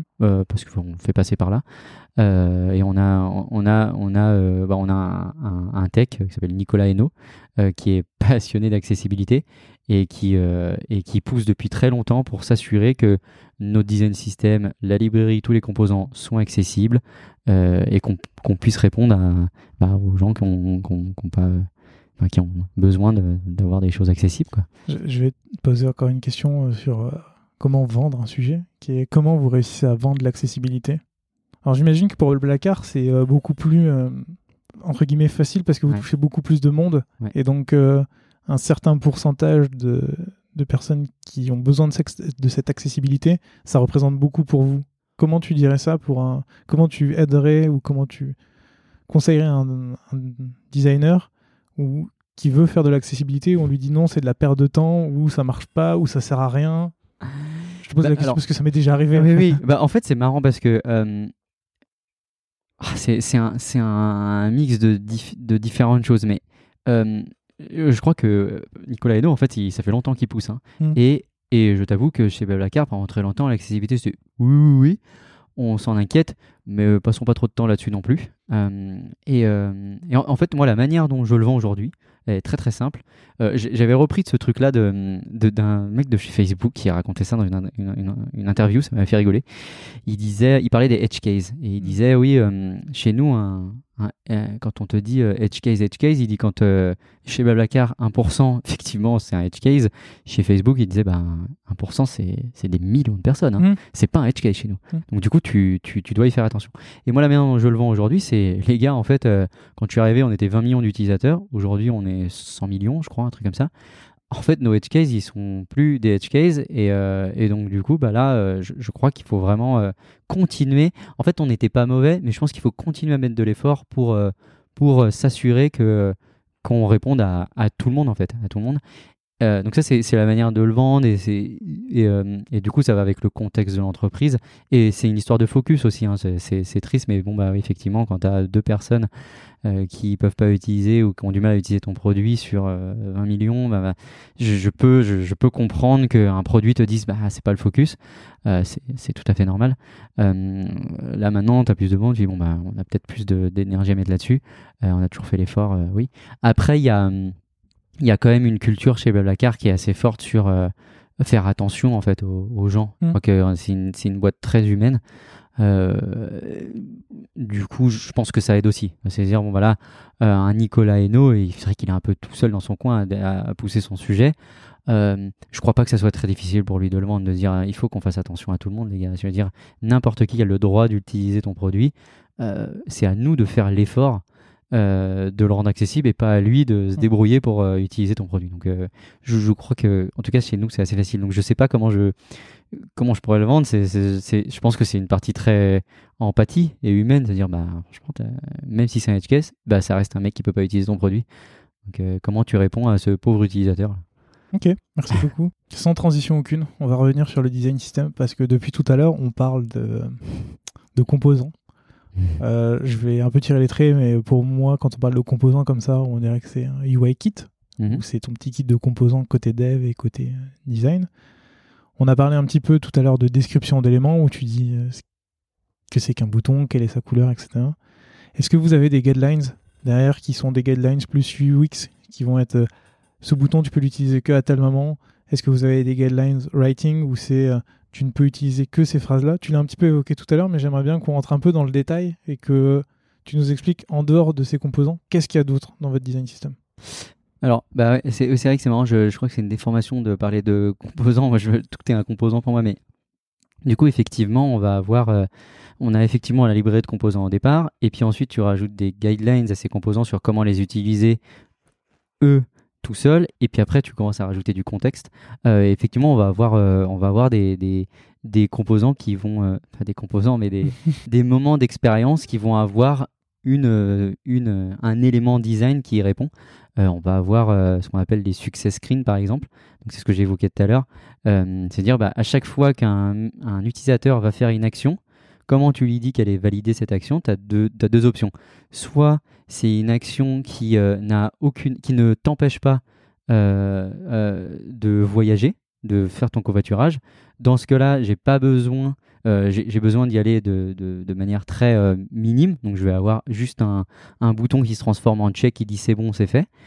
si c'est une action qui est un pas vers tu vas covoiturer, eh bah, là, tu as un écran euh, tout vert avec une illustration qui dit euh, top, euh, validé, enfin peu importe avec du contenu. on va avoir des trucs comme ça, on va avoir des écrans de, on appelle ça les warning screens. C'est bah, utilisé dans deux cas, ça veut dire si c'est un, tu as une information à donner qui peut être un, problème, qui peut t'amener des problèmes légaux ou, ou je ne sais plus d'ailleurs, mais problèmes légaux, tu vas avoir un écran qui lui a pour rôle de, de surprendre, de contraster avec tout ce que tu as et qui a une forme, euh, une illustration, un contenu spécifique, un bouton euh, tu vois, qui, est, pensé pour ce truc-là. On a des éléments de, de, de, de pattern d'expérience comme ça qui sont définis, qui sont un niveau au-dessus. On n'a pas énormément et je pense qu'on va le, on, on, va pousser un peu plus dans ce sens-là. Pendant, pendant un moment, euh, pendant le rebranding, on avait poussé la logique très très loin où en fait on arrivait on se disait mais on a des templates là qui marchent qu'on pourrait utiliser tout le temps qui sont les mêmes et c'était Bon, intellectuellement, c'est intéressant, mais ça demandait énormément de travail.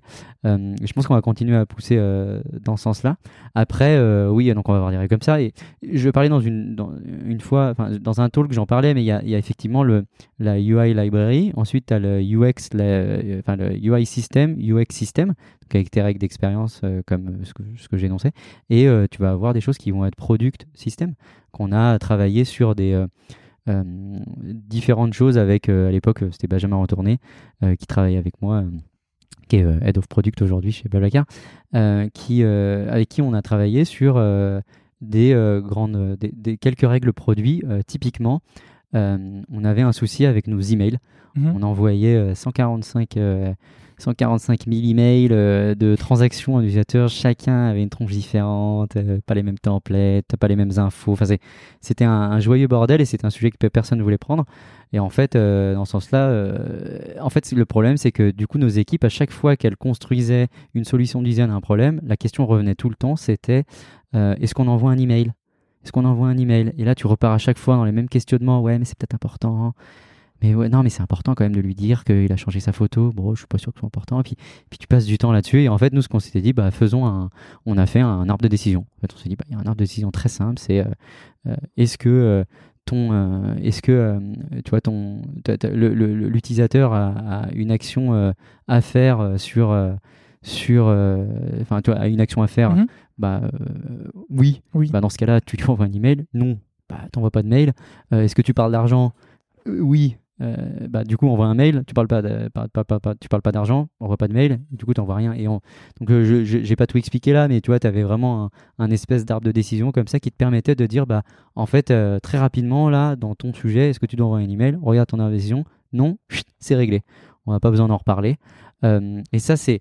Il y a toujours des exceptions hein, qui peuvent exister, mais en gros, c'est un peu dans la culture, c'est se dire prenons une grosse décision euh, plutôt que 145. Hmm. Tu vois et, et à un moment, tu en auras peut-être une où ça marchera pas. Bon, bah là, revoyons, mais ça évite de passer 145 fois sur la même, le même questionnement. Quoi. Donc en fait, vous mettez en place à chaque échelon de la boîte, enfin à chaque échelon du produit, un système qui vous permet de simplifier et de réfléchir le moins possible pour aller euh, directement, enfin pour apporter de la valeur à l'utilisateur, j'imagine. Oui, oui, exactement. Ça et, et pour nous aussi, c'est toujours la même chose. C'est valeur utilisateur et euh, nous, euh, où est-ce que je peux enlever de l'énergie hmm. où j'apporte pas de valeur, quoi. Très clair. Dans, ma question, il y avait aussi toute la partie écriture. Tu en as un peu parlé. Et, aujourd'hui, J'imagine que vous avez des UX writers ou des gens. On a une, euh, oui, on a une euh, content strategist. Euh, alors, elle a, c'est le truc qui est arrivé en dernier, content. on en a, on a des règles contenues dans le dans le système elle a commencé à les, écrire. Euh, le contenu, c'est un peu différent parce que tu as toujours. Euh, comment dire Tu peux donner des grandes guidelines, hmm. mm, mais tu as des designers qui savent pas écrire. Moi, le premier. Hein. Euh, bah c'est pour ça que je te pose la question parce que moi, j'ai eu des discussions où certains disent les designers, ils doivent aussi apprendre à écrire, ce qui n'est pas forcément le cas de tout le monde. C'est un métier à part entière. Et du coup, c'est pour ça que j'aimerais comprendre en fait l'écriture, quel est quel est le rôle de l'écriture dans votre design system, comment vous l'intégrez et si c'est un travail. Donc, oui, c'est un travail que vous avez commencé à faire, mais euh, jusqu'où ça va aller Où est-ce que vous en êtes? Bah, du coup, c'est, euh, je sais pas si je vais avoir une bonne réponse parce que, bah, alors, un peu comme euh, ce que je disais au début, il y a, y a une, une, autre chose qui va changer et qui sera annoncée demain, c'est que le, la content stratégiste rejoint l'équipe design system. Parce qu'elle est où à l'heure actuelle? Eh, ah, bah, En fait, elle est, elle, elle est sa propre équipe. Hein. Parce que en fait, elle est dans l'équipe design. Et elle est euh, content strategist, mais elle n'est pas, euh, elle est pas associée à, elle est associée à design. D'accord. Bon, Ouais. déjà, elle n'est pas associée à marketing, donc du coup, elle travaille avec vous. Euh, Elle aurait pu être associée à product marketing, et elle le sera pas. Et donc, du- mais effectivement, elle est, elle est dans design, et euh, là, elle va rentrer dans design system pour continuer à, à comment dire, à, oui, à améliorer les, les guidelines. En fait, donner des directions à nos designers. Je pense que sinon, c'est toujours la même chose, c'est que elle peut, elle, elle, elle sera toujours utile pour euh, pour aider à trouver le bon contenu. Mhm. Par contre, euh, elle peut donner des, des, des- petites briques au départ pour que tu arrives avec quelque chose, euh, euh, avec euh, trois versions plutôt que d'arriver en disant je sais pas quoi écrire. Hmm.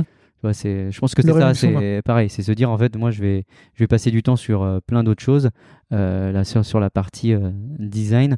Est-ce que je peux m'enlever des bâtons dans les roues au départ en donnant les bons outils aux designers pour, pour les aider à avancer plus rapidement et avoir beaucoup moins besoin de moi quoi? Donc ça, c'est un travail sur lequel vous êtes en train de bosser. C'est un travail sur lequel on est en train de bosser. J'ai hâte, hâte de voir ce que ça donne. Ça, c'est vrai que ça va c'est différent. Moi, c'est c'est marrant parce que c'est moins, c'est pas moins tangible, mais un composant, c'est visuel. Mm. C'est un- une brique, tu la vois, tu la Du contenu, c'est, t'as as, l'impression d'avoir tellement d'options pour un contenu que c'est plus difficile. Enfin, c'est plus difficile à, à représenter. Euh, et je pense que ça va être rigolo. ouais. Bon, et, euh, et en plus, tu vas avoir euh, le petit plaisir qui est que vous êtes dans 22 pays, donc il va falloir le localiser. Ça, c'est, est-ce que c'est une problématique qui- que vous avez rencontrée dans la création de votre design system, la localisation, ou vous avez la chance d'être dans des marchés qui sont à peu près similaires et donc tout ce que vous faites fonctionne partout et vous n'avez pas besoin d'y réfléchir Pas du tout. non, mais en fait, euh, c'est un, un des problèmes euh, actuels euh, et euh, dont elle aura la charge d'améliorer, c'est effectivement euh, euh, tout ce qui est traduction. Et dans les pays, on n'est pas très. On pourrait être meilleur. Mm, On, et- on peut être meilleur. Et, et d'un point de vue, on va dire, plus fonctionnel, on va dire dans, dans le UI kit, vous vous êtes rendu compte, vous, en créant votre design system hors contenu, qu'il y avait des endroits où certains, certaines briques ne marchaient pas dans certains pays alors qu'elles marchaient dans d'autres, ou c'est vraiment... euh, Ah, euh, ah. Alors, il n'y en a pas eu beaucoup.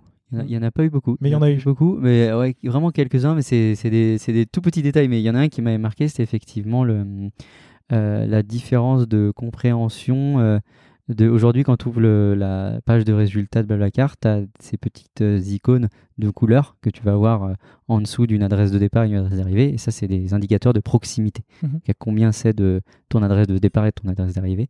Et, euh, et c'est marrant parce que, euh, par exemple, euh, en France, j'avais l'impression que c'était assez facilement compris. mhm. Et en Russie, j'ai pas, enfin, j'ai pas vu quelqu'un qui avait compris dès le départ ce que c'était quoi. C'était Ouais. vraiment étriant, je sais pas, je comprends pas. Donc, pour les gens qui écoutent, c'est euh, des petites pastilles qui Ouais, disent vert, C'est une jauge en fait partir, de, proximité. C'est une jauge de proximité.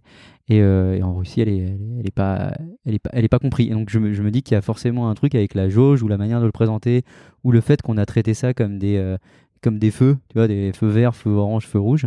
Euh, euh, Il y a peut-être il y a, il y a effectivement un, en tout cas, il y a une learning curve qui est différente euh, là-bas. C'est-à-dire qu'ils ont besoin qu'on leur explique, qu'ils comprennent, ils disent ah ok d'accord, ah oui ok c'est un truc Donc- de proximité, mais euh, je l'avais pas au départ quoi. Mais donc le seul truc que vous avez fait, c'est juste expliquer. Vous n'avez pas essayé de retravailler spécifiquement pour non, la Russie. je, et, et ça, c'est un, un sujet un peu, euh, un peu critique euh, en interne, mais moi, je, je, je reste euh, persuadé qu'on on pourrait améliorer ce truc-là. Mhm. Euh, pour l'instant, ça n'a pas d'impact euh, très, euh, très négatif, mais c'est vrai que sur ce petit composant-là, spécifiquement, je trouvais que on aurait pu, euh, on pourrait encore creuser. Mais c'est après, c'est des contextes différents. hein. On a passé très, très longtemps à trouver le, le truc qui fonctionnait à peu près partout. Mais c'est vrai qu'on on voit pas énormément de différence dans la manière de, en tout cas sur le, ouais, les composants, la manière d'utiliser les composants. Ça va être plus en termes de flow en fait, Mm. d'expérience, de quand est-ce que tu poses des questions et toutes ces choses-là. Là, tu vas avoir des différences, mais euh, Ah ouais, ça- Ouais. tu, tu peux avoir des différences, ouais. Tu peux avoir des différences sur, euh, par exemple, la confiance Euh, en Russie. Bah, il faut la, faut être plus haut en termes de, tu vois, comment tu montes la confiance à, à des Russes qu'à des Français où le marché est déjà bien, enfin, tu vois, où, ouais, c'est différent, quoi, c'est différent.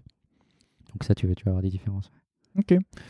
Hum, au début de cette discussion, on a parlé de tout ce qui est euh, communication. Comment Mhm. tu vends le design system. Aujourd'hui, qu'il est bien mis en place, que euh, a priori tout roule pour vous, même si vous avez des choses à améliorer. Ouais. non? Qu'est-ce qui... Non, euh, tout roule, tout, oui, oui. tout roule, mais comme toujours, on peut, euh, On peut améliorer. allez, on peut, on peut améliorer. On peut améliorer. Ouais, justement, est-ce que vous continuez de communiquer dessus en interne? Et comment vous communiquez dessus aujourd'hui, maintenant que le système est plutôt bien établi, maintenant que tu as dit que vous avez l'impression d'être arrivé, euh, entre guillemets, au bout et qu'il y a d'autres choses à faire? Ouais. Euh, et bah, et bah, et bah, c'est ma, ma problématique en ce moment. C'est ma vraie problématique. C'est si je te de raconter le contexte. Et, et c'est un des nouveaux euh, apprentissages qu'on a de, pour moi de, de design system. C'est en fait, on est arrivé à un moment euh, de maturité où, euh, et de situation de- d'entreprise où en fait, tu as, on a voulu se reconcentrer sur certains sujets. Et, euh, et on avait un manque de ressources. Mhm. Et en fait, tu dis, bon, bah, il y a des trucs où on va mettre moins d'efforts. Et typiquement, dans les décisions, on s'est dit, bon, bah, franchement, design system, ça fait un moment qu'il est là. C'est dans les process, c'est évangélisé, c'est un pilier de la culture. C'est vraiment un pilier de la culture. On suit les règles, on est système, on pense système. Euh, du coup, ça pourrait être de- ça, ça va vivre tout seul, ça va survivre. Et quand on devra revenir dessus, euh, ça devrait être assez simple, quoi. Et en fait, euh, moi, c'est l'apprentissage que j'ai là, c'est de me dire, à partir du moment où tu lâches le truc où t'as pas quelqu'un qui le tient un peu, bah ça commence à pisser dans tous les sens en fait. Et, euh, et là on le voit, c'est-à-dire que là on, on- je remets de, on va remettre de l'énergie dessus avec un designer euh, plein temps et euh, un chapter et, toutes ces choses. Et, euh, et en fait là ce qu'on va faire, le premier travail, ça va être, euh, moi j'ai- catégorisé la, la direction qu'on prenait en deux blocs qui étaient maintenir et euh, scale, échelle. Euh, et en fait, il y a une bonne première partie de maintenir qui va être, euh, à mon avis, les 6, 8 prochains mois là. Bon, ils vont passer beaucoup de temps à réaligner en fait, ce qui a commencé à casser. D'accord. Euh, c'est tout bête, mais c'est vrai, ça a commencé tout bêtement à casser. Il y a euh, des petites exceptions, et puis du, des, de, de la façon de nommer les, les composants différents, des nouveaux composants qui ont été créés côté tech, pas de notre côté. Enfin, très très vite, ça commence à péter parce qu'il y a eu des nouveaux arrivants, on Mm. recrute beaucoup. Euh, on n'a pas forcément assez évangélisé les nouveaux arrivants sur les sujets. Donc, tu as, vraiment tout un, un mix de choses qui font qu'en fait, ça.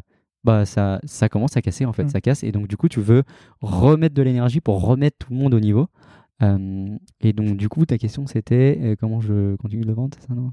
Comment tu, tu continues de communiquer autour? Et, bah, et donc, du coup, bah, voilà, mon, mon point, bah, maintenant, au- aujourd'hui, mon point, c'est euh, c'est effectivement ça. C'était là, la manière dont je vais l'approcher, ça va être de dire, on a en interne, ils, ils, ils parlent beaucoup de, ils utilisent une métaphore qui est la, la- la maison. Et disaient, bah, quand on est, il y a 2015, euh, Blablacar, c'est une espèce de cabane dégueulasse où, euh, où en fait on a construit par-dessus et puis ça tient, ça tient, ça tiendra toujours. Puis en fait à un moment tu dis ça tient plus, là on peut Mm. plus construire par-dessus, il faut tout redé- redéconstruire et on va vers un super joli euh, bâtiment. Mm. Et en fait moi quand je vois le quand je vois cette métaphore, je la trouve mortelle. Et en fait quand je regarde la situation de Blablacar aujourd'hui, c'est ce que je t'expliquais tout à l'heure, c'est il y a deux choses qui vont pas dans cette métaphore, c'est que entre les deux, on est en train de construire effectivement un joli bâtiment, mais ça, je le vois, on le voit avec un angle très euh, blablacar, je trouve. Alors qu'en fait, on a euh, Blablabus, euh, Blablalines, et Blablasure, et Blablahelp, et tous ces trucs-là. Et, euh, qui, qui vivote à côté et qui vivotent à côté et qui suivent pas le système et qui travaillent peut-être sur, tu vois, sur- sur- Donc en fait, on, des- on- on peut dire que vous avez un outil qui est. euh, enfin, un produit qui est plutôt nickel, qui, sur lequel vous avez bien travaillé, qui est Blablacar, et tous les autres sur lesquels il y a encore du taf à faire. Et... Ouais, c'est- pas qu'il est pas nickel, mais c'est qu'en tout cas, il est pas du tout aligné avec, euh, avec nous. Et donc, du coup, c'est la première chose que je me dis, c'est pas. Pour l'instant, ce que je vois, c'est qu'on n'est pas en train de construire un bâtiment, on est en train d'en construire cinq là. Et donc, du coup, à un moment, euh, on va se poser des questions. On va forcément euh, avoir à vouloir peut-être deux bâtiments, ou... Mhm. Et c'est tout. Euh, bon, bah, ça, ça veut dire qu'il y a du taf, euh, et, euh, et ça va arriver. Il va falloir qu'on réaligne. Et le deuxième truc que j'aime bien avec cette métaphore, et c'est pour ça que j'adore la métaphore de l'architecture, c'est que l'architecture, on n'est pas très loin hein, dans ce qu'on fait. hein. Mais ce, ce qui est hyper cool avec nous, c'est que nous, on a la capacité de, en fait, de déconstruire et reconstruire assez rapidement, ce qu'eux, ils n'ont pas. Et en fait, sur le, building, sur le, bâtiment qu'on est en train de construire, moi, je vois pas de fin, en fait. Hmm. On le voit là, visuellement, dans notre métaphore, il y a une fin. Mais en fait, nous, on n'a pas de fin. On est une boîte qui va continuer de grossir. Qui sait ce qu'on fera après euh, du bus et du train, si on est encore là euh, tu vois, je, je sais pas. Et en fait, bah, c'est ce bâtiment va continuer de se construire. Il n'a pas de fin, donc continuons. euh, Il y a encore du travail et c'est pas fini. Et le design system, c'est un, c'est un produit en fait. C'est un produit qui continue d'évoluer. C'est ce que je disais dans la définition au début. Ça continue d'évoluer avec la maturité de l'entreprise et, euh, et les changements euh, et toutes ces choses-là. Bon, ça nous fait une bonne conclusion. Ouais. Euh, J'ai l'habitude de poser aussi des questions à mes invités sur euh, comment est organisée leur équipe produit. Mais en fait, je me dis que ça sera l'occasion de te réinviter pour discuter de ton rôle de head of Ouais, maintenant, comme, euh, comme tu vas prendre ce rôle-là. Et du coup, je, je me demande juste, tu es passé de product designer à lead. Euh, est-ce que ça a changé quelque, quelque chose pour toi au niveau du design system Est-ce que c'était toujours toi qui étais là pour le pousser ou est-ce que tu as fait d'autres choses et tu as délégué euh, ce design system à quelqu'un Est-ce que tu as lâché le bébé? Oui. bah euh, oui, en fait, euh, oui, exactement. Ça a été le choix difficile, Hmm. mais il faut le faire. J'ai dû effectivement me poser la question à un moment de est-ce que je deviens un expert design system et je continue dans cette direction? Ce qui est un peu ce que tu es devenu quand même, parce que tu, parles, tu parles, es beaucoup là pour parler de design Ouais. system. Oui, oui. ça, ça fait une heure et demie qu'on parle de design system. Tu, tu vas dans beaucoup de confs où tu parles de design system. Ouais, ouais, ouais. Je, oui, euh, oui. Oui, Je- mais parce non, que je- j'aime pas trop le, le expert. Ouais, il y a plein, de- c'est plein toi de gens qui sont très bien je, sur je te l'ai le- laissé. C'est- c'est- euh, oui, c'est. Je voulais le devenir. J'avais le choix de le devenir. Non, non, mais euh, du coup, je, je- j'avais le choix entre continuer et essayer de devenir ce- ce- cet expert design Mhm. system ou ou changer complètement et aller dans une direction qui m'intéressait aussi, le leadership et le management. Et donc, du coup, effectivement, à ce moment-là, bah, tu te poses la question, tu te dis, bah, il va bien falloir le lâcher, ton petit système. Et parce que et parce que c'est c'est bon aussi, tu vois, c'est j'ai apporté euh, moi ce que j'avais apporté jusqu'à un moment. Et il y a peut-être, il y a sûrement des gens qui sont meilleurs que moi pour euh, voir ce qu'il y a après Mhm. ou revenir sur ce qui a été fait pour me dire, bon, en fait, il y a des trucs qui ont vraiment été pétés, il faut changer. Euh, et donc, du coup, bah, on a, effectivement, on a recruté quelqu'un qui, euh, qui a pris ma place sur le design system et qui, euh, et qui le reprend euh, à temps plein aujourd'hui. Euh, donc voilà, et ça, c'est c'est rigolo parce que du coup, je l'ai lâché une première fois en me disant, bah, je fais plus. Mais quand même, je manage, je manage cette, cette personne et c'est moi qui lead. euh, donc, je leadais la partie demande euh, du produit et design system. La, la partie demande, c'est les personnes qui veulent euh, trouver un voyage. Ok. Exactement, passager, chercher à trouver un voyage. Et, et donc, du coup, j'avais gardé cette partie design system, donc j'avais toujours un pied dedans. Mhm. je sais quand même où est-ce que je veux aller, où est-ce qu'on veut aller. Euh, et euh, je suis là pour euh, aider aussi à, à- à- à montrer la direction à, Jonas, donc Jonas qui est le, le designer qui me, qui me remplace. Et, et du coup, la position de head of design, elle est rigolote parce qu'elle est à un deuxième niveau de tu vas lâcher le bébé, mais qui est un peu plus vénère. C'est vraiment ce, là, on, a- on s'est dit, bon, bah, en fait, tu vas complète, je vais complètement lâcher le sujet et il y a quelqu'un d'autre qui va arriver avec un œil plus neuf dessus et qui te reprendra le bébé. Je serai toujours loin, j'aurai Mm. toujours un avis, mais euh, je pense que c'est le bon moment de, de le lâcher et de, de le voir grandir. Quoi. Donc c'était exactement le bon moment pour aller de design system avec toi aujourd'hui. Oui, voilà, c'était la dernière fois que j'en parlais. Et, euh, et en tant que head of design, tu vas reprendre aussi la partie brand ou tu vas gérer juste la partie product design? Product design. Product design. La, la, la, la brand, elle reste toujours. euh, elle est, euh, nos équipes ont été récemment regroupées. Mhm. On, on est maintenant brand and experience. Euh, mais euh, non, sur la partie euh, sur la partie brand, on a donc on a si je te parle de l'organisation, mais on aura on a Tristan Charvilla qui est le VP brand and experience et côté brand on a Nicolas Boy-Moller qui est le head of brand et moi je reste head of design et donc UX et pour product design quoi. product design. Après ça va être à nous de, de nous connecter quoi. On se donne rendez-vous dans un an pour en discuter. Exactement. Euh, J'ai une question qui est toujours la question de la fin, euh, qui est euh, est-ce que tu as des ressources à nous communiquer, à nous donner? Tu nous en as déjà donné une tout à l'heure qui était la checklist? Ouais, ouais, ouais. ouais. Alors, sur les ressources, j'avais plusieurs choses. En fait, moi, je, je, j'en ai pas beaucoup, mais j'en ai, j'en ai trois que je trouve hyper intéressantes. Il y a, euh, euh, il y a InVision qui avait écrit un énorme article qui s'appelle The Future, Future of Design System. Mhm. Euh, et en fait, je trouve qu'il est euh, hyper complet cet article. Enfin, je, je trouve vraiment très, je le trouve vraiment très bien. Enfin, si on commence, je pense que c'est un- une bonne lecture pour pour euh, voir un peu ce qui t'attend et puis euh, comprendre un peu c'est quoi les tenants et aboutissants de partir sur un système. Il parle vraiment de tout, donc je le trouve vraiment vraiment bien. Euh, et ensuite, il y a un autre truc, que on va pas parler, mais il y a, y a un, un truc que je trouve vraiment cool. C'est un, donc c'est un mec qui s'appelle Yuri Vetrov qui a créé ce petit site qui s'appelle algorithme.design. Donc algorithme euh, A-L-G-O-R-I-T-H-M-S. Je mettrai, tout, Point design, je voilà. mettrai le lien dans la, dans la description du podcast. Et en fait, euh, moi, c'est le, c'est le truc qui me passionne. Après, euh, système, moi, c'est la- l'approche, euh, ouais, l'approche un peu intelligence artificielle, tu vois, le, avoir une machine qui va aller chercher des, des blocs là et puis qui va jouer avec.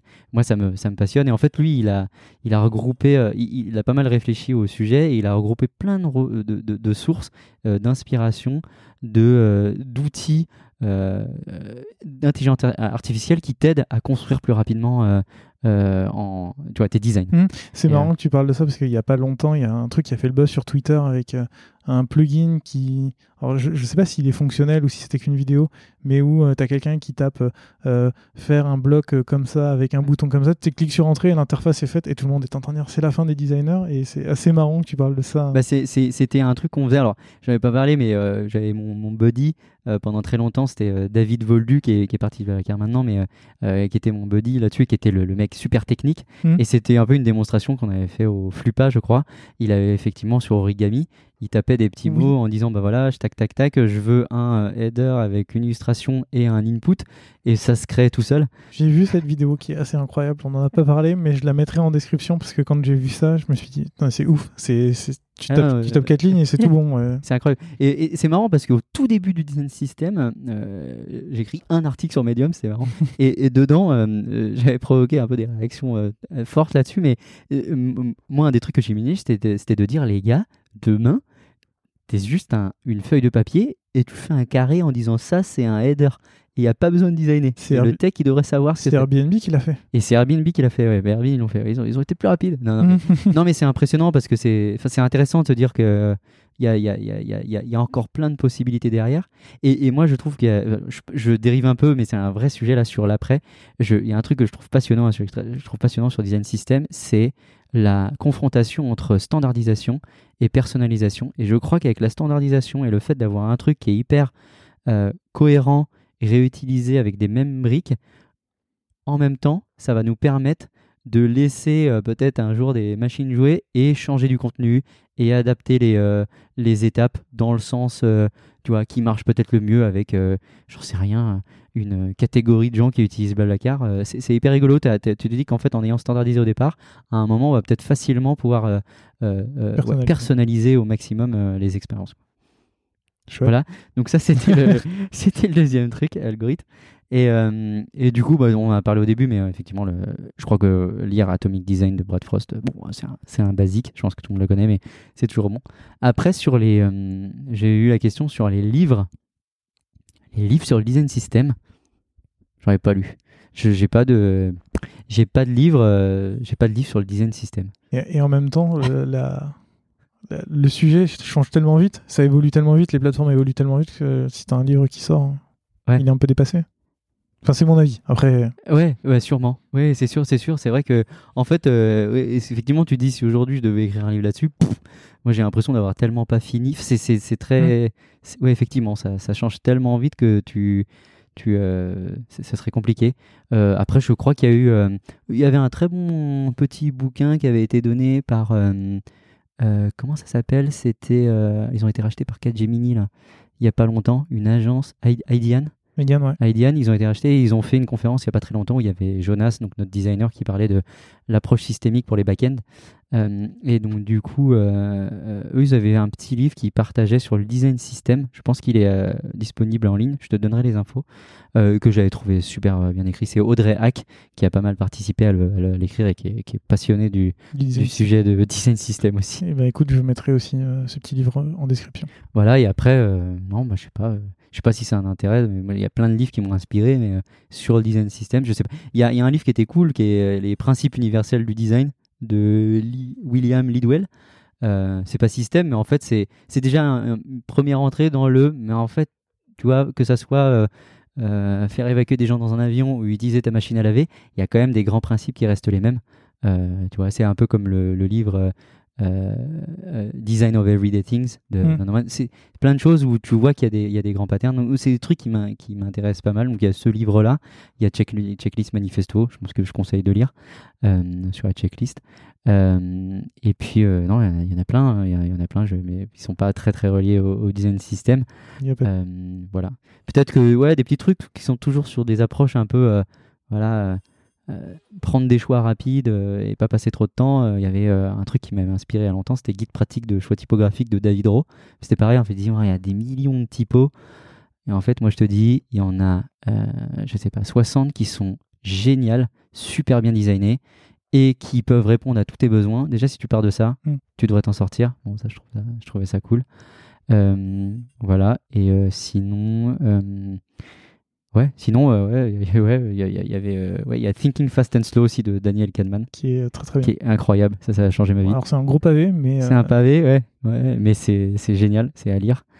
Euh, ouais. Qui s'appelle euh, euh, Système 1, Système 2 en français. Système 1, Système 2 en français. moi, je l'ai lu en français.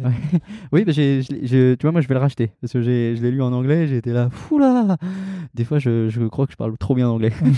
en tout cas, c'est un livre sur les billets cognitifs et sur tout ce que ça implique. Alors, principalement sur l'économie, mais sur tout ce que ça. Et c'est hyper intéressant pour les designers. Et je pense qu'un dernier, un dernier livre qui est pas mal, c'est Insanely Simple de Ken Siegel. C'était un gars qui travaillait pour l'agence de communication pour Apple. Mm. Et euh, c'est tout autour du sujet de la simplification euh, et de la simplicité. Euh, et qui est, incroyable. Et parce que je trouve que nos, les sujets sont pas si éloignés que ça. Aujourd'hui, Rémi, c'est un malade de simplicité. Moi, je suis un malade de d'approche systémique et en fait je, nos sujets se, se, croisent, souvent et, euh, et on s'influence euh, l'un et l'autre. Et, euh, je pense que c'est un, un, bon livre à lire aussi quand tu, quand tu, vas commencer, quand tu commences à construire un design system. Je pense qu'il y a des règles comme ça à suivre de ça reste un outil simple qu'il faut mm. utiliser et qu'il faut qui doit rester simple à utiliser. Commence pas à en faire une usine à gaz. Mm. Et ça, c'est des, tu vois, as des grands concepts qui permettent de, de, de te contenir. Quoi. Super. Bah, merci beaucoup pour cette liste. encore une fois, tout est dans la description pour les gens qui veulent retrouver toutes ces, toutes ces documentation. Euh, si les gens veulent te contacter, on les renvoie vers ton LinkedIn, ton Twitter, ton... Euh, alors, on les renvoie pas. Cherchez Nicolas Duval sur Google, tu me trouveras jamais. Euh, non, alors j'utilise pas beaucoup Twitter, mais je l'ai. et c'est effectivement, alors mon nom c'est Nicolas Sick, N-I-C-O-L-A-S-E-E-K. Je le mettrai aussi dans la description, ça sera beaucoup plus simple. Et donc du coup, effectivement, mon LinkedIn. Et on m'a déjà demandé mon Instagram, mais je l'utilise pas. Donc... non, puis je suis pas sûr que ça soit le. non, je suis pas sûr que ça soit le bon, le, bon, canal. Eh ben, écoute, euh, Nicolas, merci beaucoup. Ben, merci à toi. Tu m'as consacré pour qu'on puisse discuter du design system. Et puis euh, à très bientôt. Et puis bon courage pour ton nouveau rôle chez Le Lacar. merci. Salut. Salut.